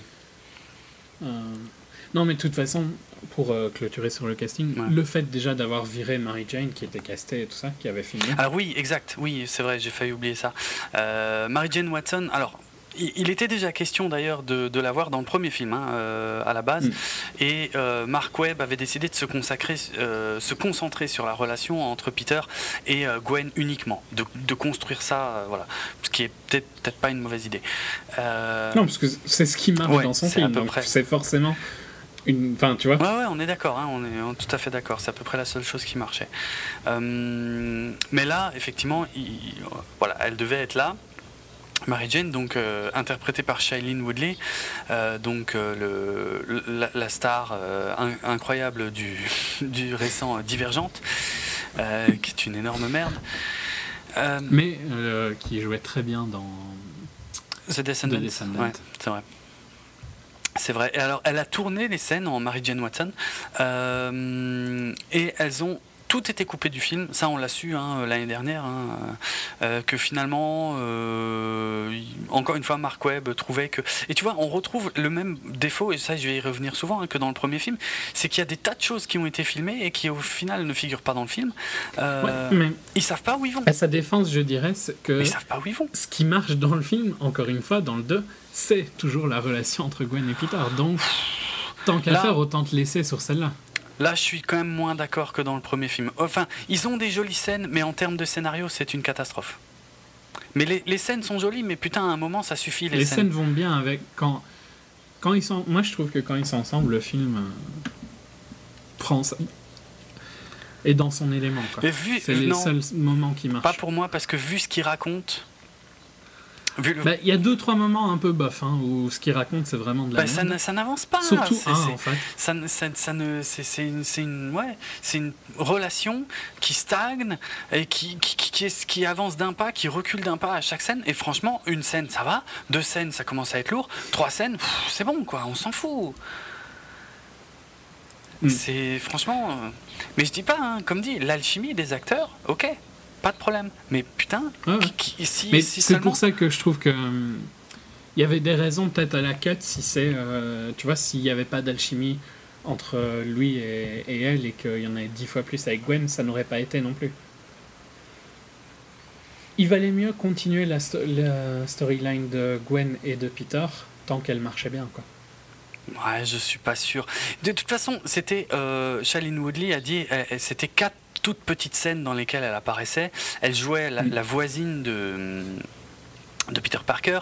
Euh, donc c'était des scènes, des petites scènes de dialogue dans l'arrière-cour de, de, la maison de, Peter, a priori, et peut-être une scène où euh, ils, étaient, ils faisaient de la moto ensemble, parce qu'apparemment elle était motarde ou un truc comme ça. Elle avait un côté d'ailleurs un, peu, euh, un aspect assez rock'n'roll, assez biker, qui, qui du coup rappelle plus la Gwen du, de l'univers Ultimate Spider-Man dans les comics. Bref, je perds peut-être ceux qui n'ont jamais lu les comics. Mais euh, bah, je sais pas, tu vois, au moins, au moins, euh, au moins ça aurait peut-être fait un peu avancer l'histoire qu'elle soit là quand même, quoi. Bon, après, peut-être ça servait à rien non plus, et c'est peut-être pas plus mal qu'il l'ait coupé. J'en sais rien. De toute façon, ce qui est sûr, par contre, c'est que euh, elle ne pourra pas apparaître euh, dans les prochains films, euh, Shailene, Woodley en tout cas, hein, puisque euh, bah, j'imagine que c'est à cause de ces conneries de Divergente de suite. Ça s'appelle plus Divergente. Oui, après c'est Insurgent ou je sais pas quelle merde. Et puis à Legend. Ouais. bon ben voilà, elle pourra pas apparaître dans les suites, donc du coup ils vont devoir caster quelqu'un d'autre pour Mary Jane Watson. Bon, on verra. Il y avait de, enfin. Tant que c'est pas Kirsten Dunst. Bon, ça risque pas, mais malheureusement, mais bon. Euh, ouais, mais alors, tiens, je vais, je vais le placer aussi maintenant. Il euh, y, y, a quand même un historique assez, assez marrant sur les couleurs de cheveux des actrices qui jouent dans les films Spider-Man. Dans la... Ça m'étonnait que tu l'aies pas Ouais, ouais, c'est vrai que j'ai failli l'oublier en fait. Euh, dans la trilogie de Sam Raimi, ils ont casté donc Kirsten Dunst en Mary Jane Watson. Mary Jane Watson est évidemment rousse. Euh, donc dans le premier film, elle portait une perruque. Et ça lui avait tellement plu que pour le deuxième film, elle avait décidé euh, de se teindre les cheveux. Euh, d'ailleurs, ça se voit à mort parce qu'elle est largement moins rousse dans le deuxième que dans le troisième. Heureusement, euh, que dans le premier, je veux dire. Et dans le troisième, elle s'est également teindre les cheveux, mais beaucoup mieux réussi que dans le second, à mon avis. Bref, ça, c'est pas très important. Gwen Stacy, qui elle, par contre, historiquement est blonde, avait été castée chez Sam Raimi. C'était. mince, comment, comment s'appelle ah. Bryce Dallas Howard. Bryce Dallas Howard, merci, la fille de, de Ron Howard, qui elle est une rousse, vraie rousse, euh, mais qui était euh, limite blonde euh, platine pour le coup, donc avec une perruque, hein, il me semble. Mm. Et quand Mark Webb a casté euh, Emma, Stone. Tout le monde a dit. Euh, russe. Alors voilà, au, au, départ, on savait pas, tu vois, si c'était euh, Mary Jane ou Gwen. Donc au début, tout le monde avait dit, bah, c'est Mary Jane vu qu'elle est rousse. Eh ben non. elle joue Gwen, qui est blonde. Et en fait, ce qui est marrant, ce que je savais pas, c'est que Emma Stone, en fait, est blonde. C'est pas du tout une vraie rousse. En fait, hmm. elle, elle, est rousse. Elle se teint rousse depuis son premier film, Super Grave où elle s'était pointée aux auditions, euh, d'ailleurs euh, teinte en brune pour le coup, euh, parce qu'elle pensait avoir plus de chances d'être prise, d'être teinte en, étant teinte en brune. Et en fait, le réalisateur, je me souviens plus d'ailleurs qui c'est, de, Super Grave euh, l'a engagée, mais lui a dit qu'elle aurait beaucoup plus de. Non, c'était pas. C'était un Apato. ouais, c'est la. Greg Motola. Greg Motola, voilà. Qui fait partie de la bande à Jude Apato, effectivement. Euh, lui avait dit qu'elle aurait encore plus de. Enfin, qu'elle serait encore plus euh, jolie en, rousse. Du coup, elle s'est teinte en rousse pour Super Grave et ça lui a plu et du coup. Ça a marché. Bah, du coup, elle est, elle est rousse dans la vie maintenant, mais en fait, c'est pas du tout une vraie rousse, c'est une blonde. Donc, comme Gwen. Stacy qu'elle interprète. Euh, par contre, Shailene Woodley, elle, euh, n'est pas du tout rousse. Enfin bref, c'est un sacré foutoir. Euh, elle est quoi Châtain clair je dirais. Voilà. je trouve ces anecdotes toujours amusantes. Donc je suis curieux de savoir qui sera Mary Jane dans le, dans le prochain. Ils vont prendre une blonde ou une brune ou je ne sais quoi. Évidemment, voilà. bah écoute, on peut je pense, au bout de quasiment deux heures d'émission, on va tout doucement glisser vers la critique générale de Amazing Spider-Man 2. Euh... Oui, bah, j'ai déjà dit hein, globalement mon avis de toute façon. Donc, euh, Qui me rassure. oui, parce que oui, je, ne t'avais rien dit depuis qu'on l'avait vu. Mm, mm. Alors qu'on a attendu un peu, l'épisode vient tard. Mm. Et je vais, je vais même être gentil avec toi, tu vois, je vais dire aux auditeurs que c'est même pas de ta faute pour une fois. Merci. Si on est un peu euh, en retard. Un peu en retard. Je prends, je prends la responsabilité. euh, ouais, donc, euh, bah, comme j'ai dit, moi je trouve que les scènes. On te pardonne si tu dis du bien de Kirsten Dunst. Jamais. Bon, vas-y, pardon. Jamais. Putain, ne revenons pas sur ce sujet douloureux. Euh, donc, bah, comme j'ai dit avant, quoi, toutes les scènes où il y a Gwen et, et Andrew et Peter, euh, elles marchent bien, même quand, même quand parfois elles sont connes au niveau scénario. Et il y en a une particulièrement au début, hein, devant le restaurant, ah que je trouve vraiment atroce. Euh, mais en général, quand ils sont ensemble, ça marche bien, ça clique bien. quoi. C'est ce que tout le monde dit, hein, de toute façon, mais. ouais, ouais. Je suis, mais, je suis, bah, ce que mais là, par contre, tu vois, je suis un peu d'accord. C'est ce que j'attendais du film, vu que c'est ce qui m'avait plu dans le premier. Ouais, c'est vrai, ouais. Hmm. Mais en même temps, c'est sans euh. surprise que ça marche, non? Ouais, clairement. Mais le film est sans surprise. Le film, enfin, vous me faites passer pour un gros fan de Amazing bah, Spider-Man. c'est un peu comme ça que il tu est présenté. Bah non, parce que, ouais, mais il est sorti euh, deux semaines avant, avant la sortie française. J'ai pas été le voir quand il est sorti. J'ai été le voir un peu avant qu'on avait prévu d'enregistrer. C'est juste qu'on a dû repousser un peu. Mais je l'ai vu euh, jeudi dernier, il me semble.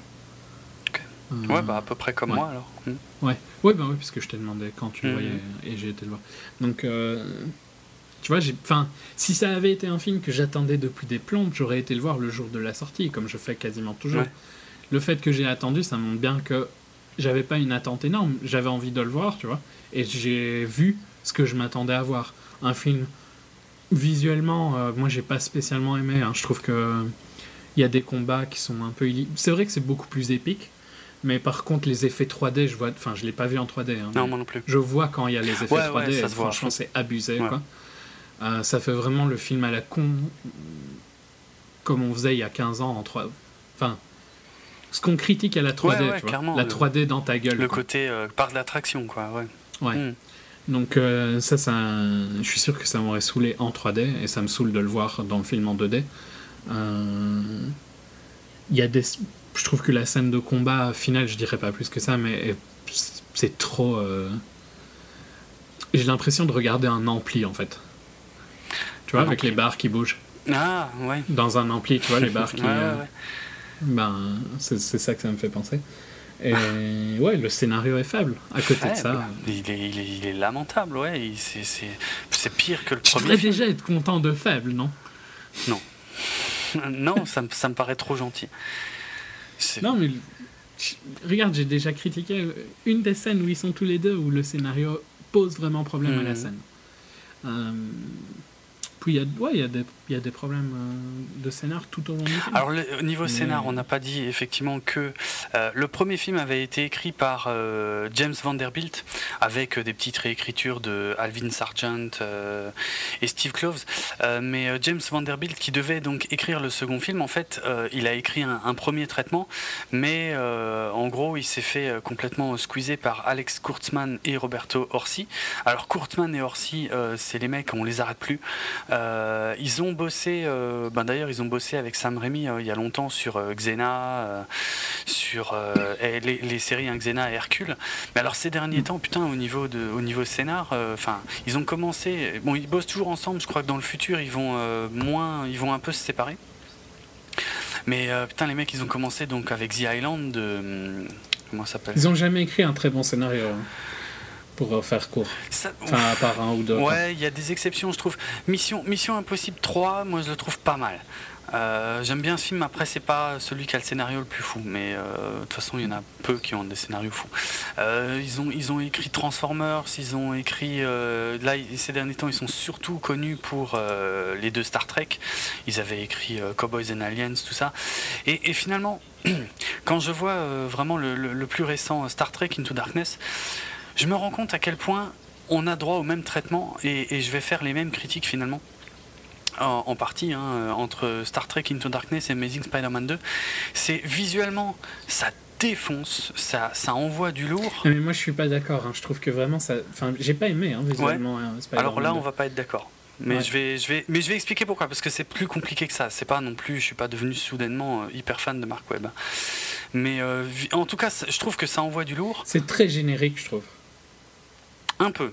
Ouais, un peu, ouais, ouais. Je, et, Star Trek, pour moi, c'est ultra générique. Ouais, ouais, mais je vais en profiter pour troller un peu euh, l'autre. Enfin, le script est DJ dans ce cas-ci ils font du pur générique, quoi, ces gens-là. Ouais, c'est ça. Ils n'ont pas de personnalité. Non, c'est ça. Ils, sont, ils sont incapables de donner de la profondeur au personnage, sauf quand ils ont la chance d'avoir d'excellents acteurs, comme euh, il y avait dans, Star Trek Into Darkness. Euh, je pense évidemment à Benedict Cumberbatch, hein, le méchant, qui était juste euh, ultra classe. Mais le problème, c'est qu'ils arrivent avec leur script à la con, à vider la substance des franchises sur lesquelles ils passent et à n'en faire plus que des blockbusters en fait. Des blockbusters où, tout est dans le visuel et il n'y a rien d'autre en fait. Et ça m'avait déjà un peu dérangé avec Star Trek Into Darkness, qui était quand même, par contre, qui était un film que qu'on avait aimé dans l'ensemble. Euh, mais même s'il y avait d'énormes problèmes. Ouais, ouais, il y avait il y avait des trucs qui collaient pas, mais mais on sentait déjà cette approche. Et là, je trouve qu'ils sont arrivés au firmament de cette approche avec The Amazing Spider-Man, que d'ailleurs qui est renommé pour la France, hein, qui ne s'appelle pas The Amazing Spider-Man 2 en France, puisque en France, on est trop con, on ne comprend pas quand il y a un 2 derrière un film. On risquerait de comprendre, de confondre avec le 2 de Sam Raimi. Donc en France, le film s'appelle bien évidemment The Amazing Spider-Man, le destin d'un héros, sans numéro. Je, s'ils si mettent un 3 pour le prochain, je vais juste péter un plomb, hein, parce que je supporte pas quand c'est pas raccord. Euh, bref. Mais ouais, Kurtzman et Orsi, euh, enfin au secours, quoi. Je, c'est une catastrophe. Ils ont, vidé, ils ont vidé vraiment la totalité de la substance de tous les personnages de, de Spider-Man. Que, ce soit, euh, que ce soit Peter Parker, que ce soit. Euh, Je suis curieux de voir, là, parce qu'ils ont un autre film qui sort dans deux semaines, euh, qu'on fera sûrement, hmm. Edge of Tomorrow. Voir comment ils font avec une, une IP inexistante. Ouais. Euh, qui n'est. Enfin, non, c'est basé sur un roman, je crois. Ça vient d'un manga, il me semble. Donc, ouais, ouais, c'est pas complètement. Mais, mais c'est pas la même chose que Spider-Man. C'est pas. Voilà, c'est vrai que c'est pas la même. Spider-Man ou Star Trek, tu vois, c'est un univers qui est énorme et dans lequel ils peuvent quand même se permettre n'importe quoi, du moment qu'ils restent dans l'univers. Là, Edge of Tomorrow, ce sera l'adaptation d'un script bien précis. Donc, effectivement, mm. c'est un peu différent. Mais comment ils ont fait pour rendre Electro aussi lamentable et, et, et, refaire en termes de méchants ce qui se faisait avant justement le premier X-Men ou le premier Spider-Man euh, le, comme dit le Rhino, le Rhino il est même pas dans ce film pour moi, c'est juste un caméo, il compte même pas. Euh, Peter Parker continue de n'avoir euh, pas la moindre profondeur, continue de prendre sa tante pour une grosse conne euh, et continue de fricoter avec euh, Gwen dans toutes ces scènes. Mais euh, qu'est-ce qui se passe? Qu'est-ce que ça apporte quoi? Où sont Enfin, ah, il y a aussi l'histoire des réponses, tu vois, de, comment de du passé, de l'histoire des parents de Peter. ouais. Qui. Et il y a un problème aussi de à 2h20 T'as l'impression que tu touches à peine. Il dure 2h20. Ouais, il dure 2h20 le film, ouais. Y a, il y a, tu touches à peine à plein de trucs. Il y a beaucoup trop de trucs. Et ça, ça, mais ça m'énerve pas juste dans les Spider-Man, parce que je trouve que c'est un problème qu'il y a dans quasiment tous les films de super-héros. Euh, le côté, on met plein de méchants. Ouais, c'est lourd, mais c'est souvent un. Et je l'ai jamais compris. Hein. Qu'est-ce que ça peut faire de mettre un méchant par film Bien sûr, c'est mais c'est souvent. Pourquoi est-ce qu'il y a toujours besoin d'en avoir deux? Trois. ouais, mais je comprends pas non plus, hein, parce que c'est pas les meilleurs, hein, euh, ceux qui en ont non, trois. Mais même dans, même dans les films où c'est excellent, dans The Dark Knight, pour moi, il n'y avait pas besoin d'avoir deux méchants, tu vois. Je trouve que le film, et on a déjà eu la discussion, ou quoi que ah, peut-être qu'on l'a eu que sur euh, Dark Knight Rises. T'es pas d'accord avec je suis moi, pas d'accord, ouais. Hmm. ouais. Moi, je trouve que le film aurait été plus fort si on se concentrait juste sur euh, Joker. Et Dark Knight Rises aurait été beaucoup plus fort avec Quoi euh, ah Oui, comment il s'appelle d'ailleurs J'ai Kane, non, Bane, Bane en tête, ouais. Non, ben, à la limite, tu vois, j'aurais viré Bane que je trouve assez faible comme méchant bah, et j'aurais mis. Euh, il l'est que tout à la fin, au final, il est quand même, il occupe quasiment tout le film. Hein. Hmm? Il occupe tout le film, il n'y a que la fin qui devient faible. Imaginons qu'il n'aurait il aurait pas utilisé celui de, que je ne retrouve plus le nom dans The Dark Knight. Euh, de qui tu parles La fille de Ra's Non, non. Non, double face. Dans, dans Dark, ah, Knight, pas dans Rises. Là, je suis pas d'accord. ouais, double face, ouais. ouais, double face. Ils l'auraient pas utilisé dans Dark Knight, ils auraient pu l'utiliser dans Rises. Et Rises aurait peut-être été meilleur. Mais ouais, on n'est on est pas d'accord. Mais même, tu vois, même quand c'est relativement bien fait, je trouve qu'il n'y avait pas spécialement d'intérêt à mettre un deuxième méchant. Non, clairement, de toute façon. en plus, pas des méchants aussi euh, importants, quoi, tu vois. Mmh, mmh. J'ai l'impression qu'on passe à côté de plein de trucs qu'on pourrait avoir sur Double Face parce qu'il est. Euh, il n'est pas approfondi assez à mon goût alors qu'il a l'air ultra passionnant quoi. Ouais. Et donc je mets c'est la c'est une critique quasiment dans tous les films de super-héros. Hein. C'est juste que mais là, mais là, c'est, enfin, tu sais, en y réfléchissant dans ce film-là, euh, Amazing Spider-Man 2, c'est même pas tellement le cas parce qu'au final, c'est Electro qui occupe quasiment tout le film. Euh, oui. Un caméo plus. Euh, Rhino, c'est un mini caméo et, Bouffon Vert, c'est un caméo un peu plus important, mais c'est. Mais, il y a quand même malgré tout, il y a quand même trop de trucs. Ouais, je suis d'accord, mais malgré tout, c'est quand même super mal équilibré. Euh, il y a, euh, ils, n'arrivent pas à écrire tout le monde bien en même temps, quoi, clairement. Hmm. Ah ouais, je suis super d'accord il y a l'histoire avec les parents et tout ça qui revient de temps en temps comme s'il fallait absolument replacer un truc. Tu vois. Ouais, ah oui, mais c'est le feeling, hein, parce que franchement, cette histoire avec les parents, je sais pas si euh, Kurtzman et Orsi sont contents de ce qu'ils ont écrit, mais putain, moi je me suis dit, sérieux? C'est ça? C'est tout? C'est ça que vous aviez en stock C'est ça que vous vouliez raconter à ce sujet? Et tu sens qu'il coupe en plus, parce que bah par exemple, l'histoire avec le, le père de Gwen. Euh, ça a beaucoup plus d'importance, les scènes qu'on voit, mais c'est sur un laps de temps beaucoup trop court. Hmm. Et ça aurait pu être intéressant hein, comme approche, le, les sentiments de Peter par rapport au père de Gwen. Ouais, c'est juste que ça marche pas vu qu'on avance beaucoup trop vite et qu'au final, ce qui te dit une scène avant cinq minutes plus tard, il en a Il le contredit, mais ça, ils le font en permanence. Hein. le... La seule bonne scène de la tante May, euh, c'est exactement la même chose. Hein. Ils, te font un truc et qui contredisent totalement euh, très vite après. quoi. C'est. Mm. C'est ouf, c'est ouf de pas arriver. Les, les, motivations de, de, Harry Osborne, euh, futur bouffon vert, c'est c'est n'importe quoi. C'est non, c'est une catastrophe, c'est une catastrophe. Et puis Spider-Man, qui reste quand même le personnage principal, ben on ne sait toujours pas ce qui le motive à faire ce qu'il fait euh, ou à ne pas faire d'ailleurs on ne sait pas. C'est euh, il prend des décisions. Ouais, par contre j'aurais une défense et une critique de Man of Steel à un moment ah, pourquoi Man of Steel? ouais, ouais, parce que c'est ok euh, mais ouais puis ouais enfin bon en gros je vais quand même dire ce que j'ai aimé et ce que j'ai été surpris d'aimer dans ce film c'est les scènes, ce que j'appelle donc les scènes dynamiques, hein, j'en parlais tout à l'heure.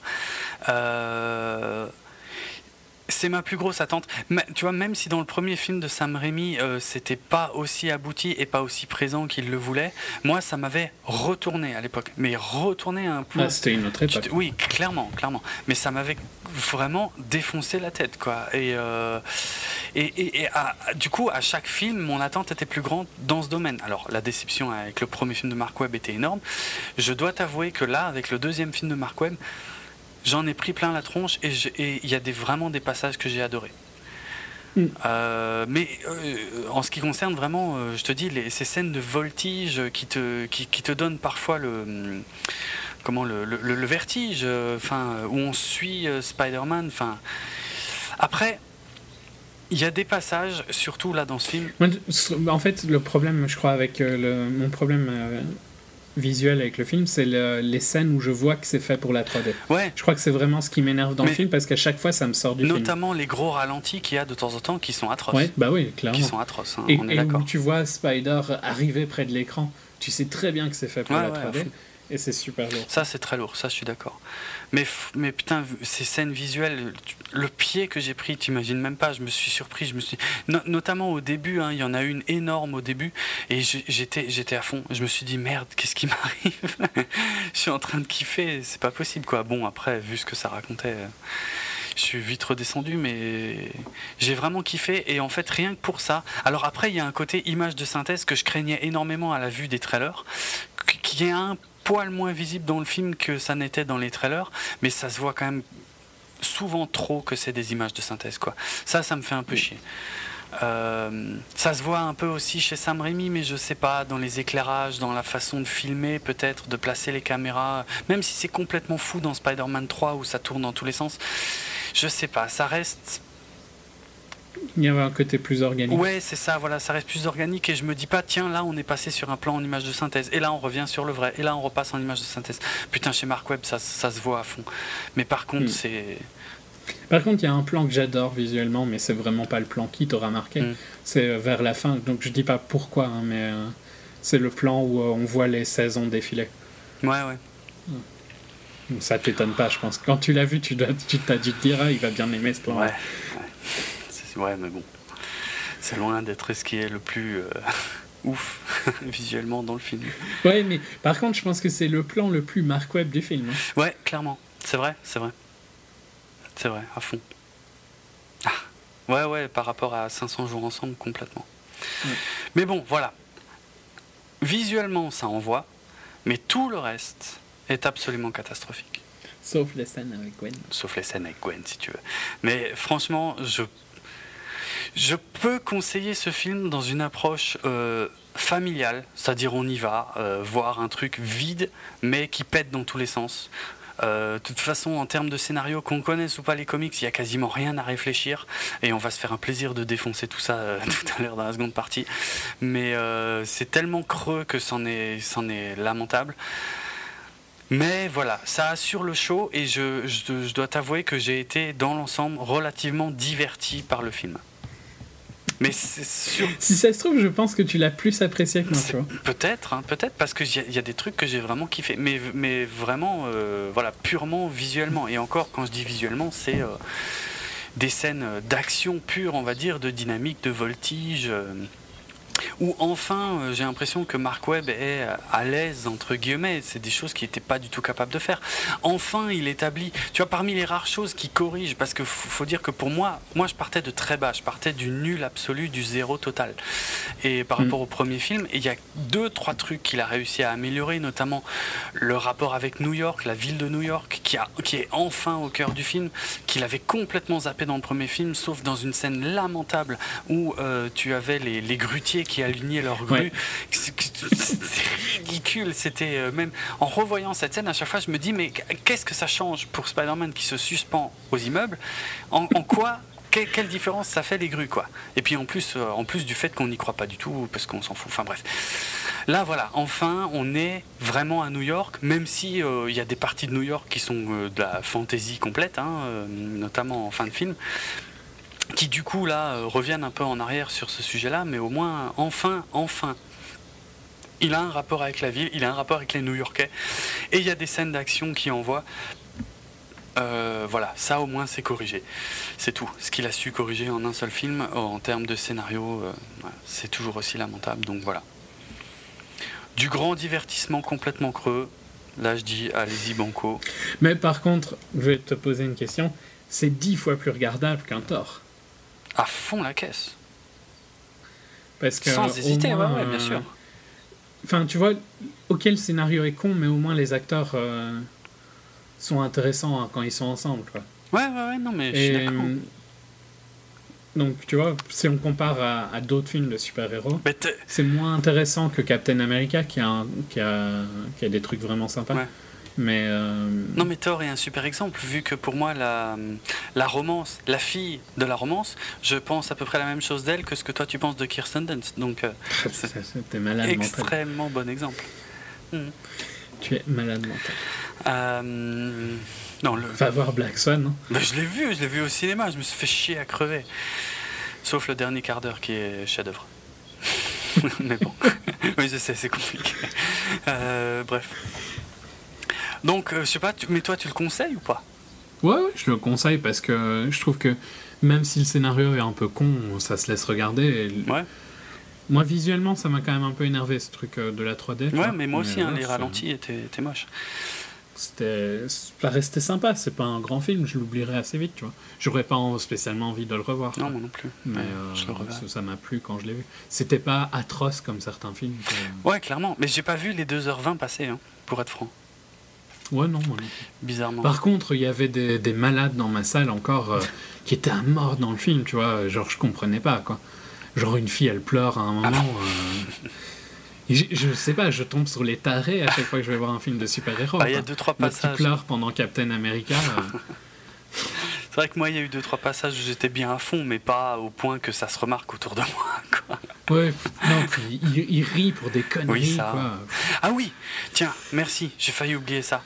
Euh, j'avais déjà du mal avec Andrew Garfield hein, de base, mais euh, là, en Peter Parker, alors, il joue pas du tout le même Peter Parker que dans le premier film, déjà. Euh, ça, ça me plaît pas du tout. Bon, tu me diras, il me plaisait pas dans le, dans le premier film, au moins ça aurait pu être mieux. Mais euh, non, mais c'est vrai, dans le premier film, franchement, il, faisait un espèce de. Euh, merde, euh, d'autiste, c'est ça le mot. Sérieux, il, jouait vraiment à la autiste, quoi. Euh, c'est-à-dire, des fois on lui pose des questions, il répond par onomatopée, avec des regards un peu bizarres. Enfin bref, c'était, j'ai pas du tout kiffé cette approche-là. C'est zappé, hein, complètement dans le deuxième. Là, il fait plus du tout ça. Mhm. bon, soi-disant. Il est cool là, quoi. Oh là là, il est juste cool. Mais alors, quand il est en, en Spider-Man, Ok, dans les films de Sam Raimi, ça manquait un tout petit peu le fait qu'il vanne à mort quand il est en Spider-Man, et qu'il parle beaucoup quand il est en Spider-Man, et qu'il vanne à tout bout de champ. Et c'est vrai que ça, euh, Mark Webb l'avait un tout petit peu fait dans le premier film, mais alors un tout petit peu, et puis bon, je trouve ça ça me plaisait déjà pas des masses. Mais alors là, il arrête pas, et c'est insupportable non, mais je sais pas si toi ça t'a gonflé, mais franchement, il en fait trop. Non, non, ça va. Non, mais j'aime bien Andrew Garfield déjà de base. Ouais, mais là je parle, ouais, mais quand il est en Spider-Man et que et que il arrête pas de, de, vanner à fond partout où il passe, et moi, enfin, moi je le trouve mais il va avec le personnage, comment il, il est insupportable. Il est vraiment. Moi, je peux pas admirer ce, ce, ce, héros, quoi. Il est atroce. La première fois qu'il croise, et c'était une scène qui était dans les trailers, la première fois qu'il va croiser Max Dillon, futur électro, euh, franchement, il le prend pour un con. Il le prend pour un gros con. Et mm. c'est, je trouve ça atroce. Ah, il est ultra condescendant avec tout le monde. Mais et ouais, et je, moi je peux pas. Hein. C'est, ça, ça c'est insupportable. Et c'est, c'est, ça. Quoi qu'il est pas, il est pas tout le temps condescendant. Euh, par exemple, avec le gosse vers la fin, il est pas condescendant. Ouais, mais c'est la seule scène, hein. franchement. Euh, mais elle est pas mal. elle est bien, ouais, j'ai bien aimé, mais euh, mais oui, mais c'est la seule qui est pas où il est pas juste un sale con, quoi. Et ça, ça me pose euh, ouais, mais le problème, c'est que je suis pas d'accord avec toi, par contre, que c'était pas déjà. C'était déjà établi dans son personnage qu'il était un peu moqueur et tout. Hein. Il se foutait de la gueule de, devant le lycée, dans le premier, je me rappelle qu'il y a une scène où il se fout de la gueule d'un bully, quoi. Et déjà, tu vois, c'est un peu le coup qui bah oui, c'est juste poussé à un peu plus fort, du, du vu qu'il est plus à l'aise dans son rôle. Ouais, c'est vrai, il y avait cette scène où il chauffait un peu euh, Flash Thompson. Flash Thompson qui est absent totalement de cette suite. Hein. C'est quand même un personnage. Bon, je dis pas que c'est un personnage essentiel. Hein. Dans la trilogie de Sam Raimi, on, on, le voyait aussi que dans le premier. Et il avait un tout petit caméo à la fin du 3 pour ceux qui euh, ouvrent les yeux euh, dans la, scène de l'enterrement. On, le revoit, mais il faut, faut pas cligner des yeux. Mais ouais, enfin bon. Ouais, ça m'énerve encore une fois parce que dans le premier film, Flash Thompson, et euh, déjà, t'as Mark Webb qui trouvait que c'était un acteur extraordinaire et tout machin. Ok, c'est le mec qui maltraite un peu Peter Parker au début du film. Et à la fin du film, il était super pote avec Peter Parker et sans aucune transition, on savait pas pourquoi. Et là, il est même plus dans, il est même plus dans le film. Donc, ça m'énerve ils savent pas ce qu'ils font, ils savent pas où ils vont, ils savent ils écrivent et j'ai l'impression qu'ils tournent des scènes et c'est seulement après au montage ils disent tiens ça on va garder, ça on va couper. Euh, il y a euh, parce que Norman Osborn, le père Osborn, a tourné plein de scènes qui ne sont pas dans le mm. film. Euh, d'autres personnages dont on parlera ont tourné des scènes qui ne sont absolument pas dans le produit final non plus. Donc je je comprends pas cette approche et surtout effectivement pour revenir au truc de départ j'arrive même plus à croire en fait que Peter Parker et Spider-Man c'est le même personnage. Il en fait des caisses et des caisses quand il est en Spider-Man et en Peter Parker il est, il est complètement différent et euh, il me plaît pas non plus. Oh, je trouve pas. Hein. Ah, moi, je trouve que tu sens vraiment la personnalité de, de Spider-Man dans Peter, et, enfin et inversement plutôt. Euh, il, il, est genre quand je crois qu'il est dans le trailer hein, la scène. Euh, quand il est dans son lit, tu vois, et qui dit qu'il vient d'aller nettoyer La cheminée c'est la même attitude que quand il est dans, en Spider-Man. Ouais, et un peu, tu vois, c'est vannes un peu à la con. C'est vrai que celle-là, ouais, celle-là, c'est, mais celle-là, c'est vraiment la pire hein, qu'il fait dans le film. Ouais, ouais. Et euh, ah, en plus, ça. Quoique quand il baisse le pantalon, c'est bien glorieux aussi. Ouais, ouais. Ça, à la limite, tu vois, c'était, c'est déjà plus raccord avec les comics. C'est déjà un peu plus visuel mm. aussi. Moi, j'ai trouvé que c'était fort gamin, ça. Ouais, mais c'est. Dans ma salle, ça a bien marché. C'est trop gamin, c'est trop gamin, je suis d'accord je sais pas, moi je, je suis pas du tout heureux de l'orientation que prend cette saga, euh, de l'orientation que prend ce personnage. Euh, maintenant, euh, voilà, c'est du divertissement, il n'y a plus aucun. on a perdu le côté coming of age de, de Sam Raimi. Oui, bah en plus, je trouve que bizarrement, t'as pas l'impression qu'ils sont en secondaire, hein, les deux. Ils font vachement vieux. Ouais, ouais, je trouve aussi, ouais. je sais pas pourquoi Toby, ça me choquait moins à l'époque. T'avais plus l'impression qu'il avait des problèmes de euh, high schooler. Mais tu sais que. Là, euh, ils, sont, ils sont. Au mieux, tu pourrais penser qu'ils sont en fin d'unif. Mais chez Sam Raimi, euh, ils, ils, sortent du lycée à la moitié du premier film. Et, et, et, mm. ils rentrent dans la vie active, tu vois. tout de suite, il y a le Daily Bugle pour Peter Parker. Mais là, techniquement, ils sortent du lycée maintenant. Et là, Mais t'as l'impression qu'ils. Ça change rien. Enfin... Qu'ils en sont sortis depuis une plombe, plutôt. Moi, je trouve vraiment qu'ils ont. J'ai l'impression de voir des, des, gens de 25 ans, pas vraiment des gens de 18 ans. Clairement, ils ont l'air trop vieux pour les rôles qu'ils font, mais euh, après, dans leur personnage, ils ont. Euh, enfin. Euh, mais même dans leur personnage, hein, je trouve. Ils, ils, ont des discussions quand même vachement. Je sais pas. Ça manque de légèreté par moment. Ouais, ouais, ça c'est vrai. Bon. Ce qu'on fait, on passe à la seconde partie de l'émission, ou plutôt on on arrête là la première partie de l'émission au montage et puis euh, on se retrouve très bientôt pour une seconde partie. Mais en tout cas, euh, ouais, c'est du. On est finalement assez d'accord. C'est du, du grand spectacle à voir. Mais c'est pas. Ça reste sympa. C'est juste pas un chef C'est pas, ouais, c'est même pas vraiment un bon film, mais ça se laisse voir. C'est mieux que Man of Steel. Putain, je vois pas le rapport. Euh... ah oui, hein, j'en ferai un après. Ok. Hein. Bon, ben euh, voilà. À ciao pour euh, la, la, première partie et donc euh, à bientôt pour la seconde partie de l'émission où là on abordera toutes les scènes du film.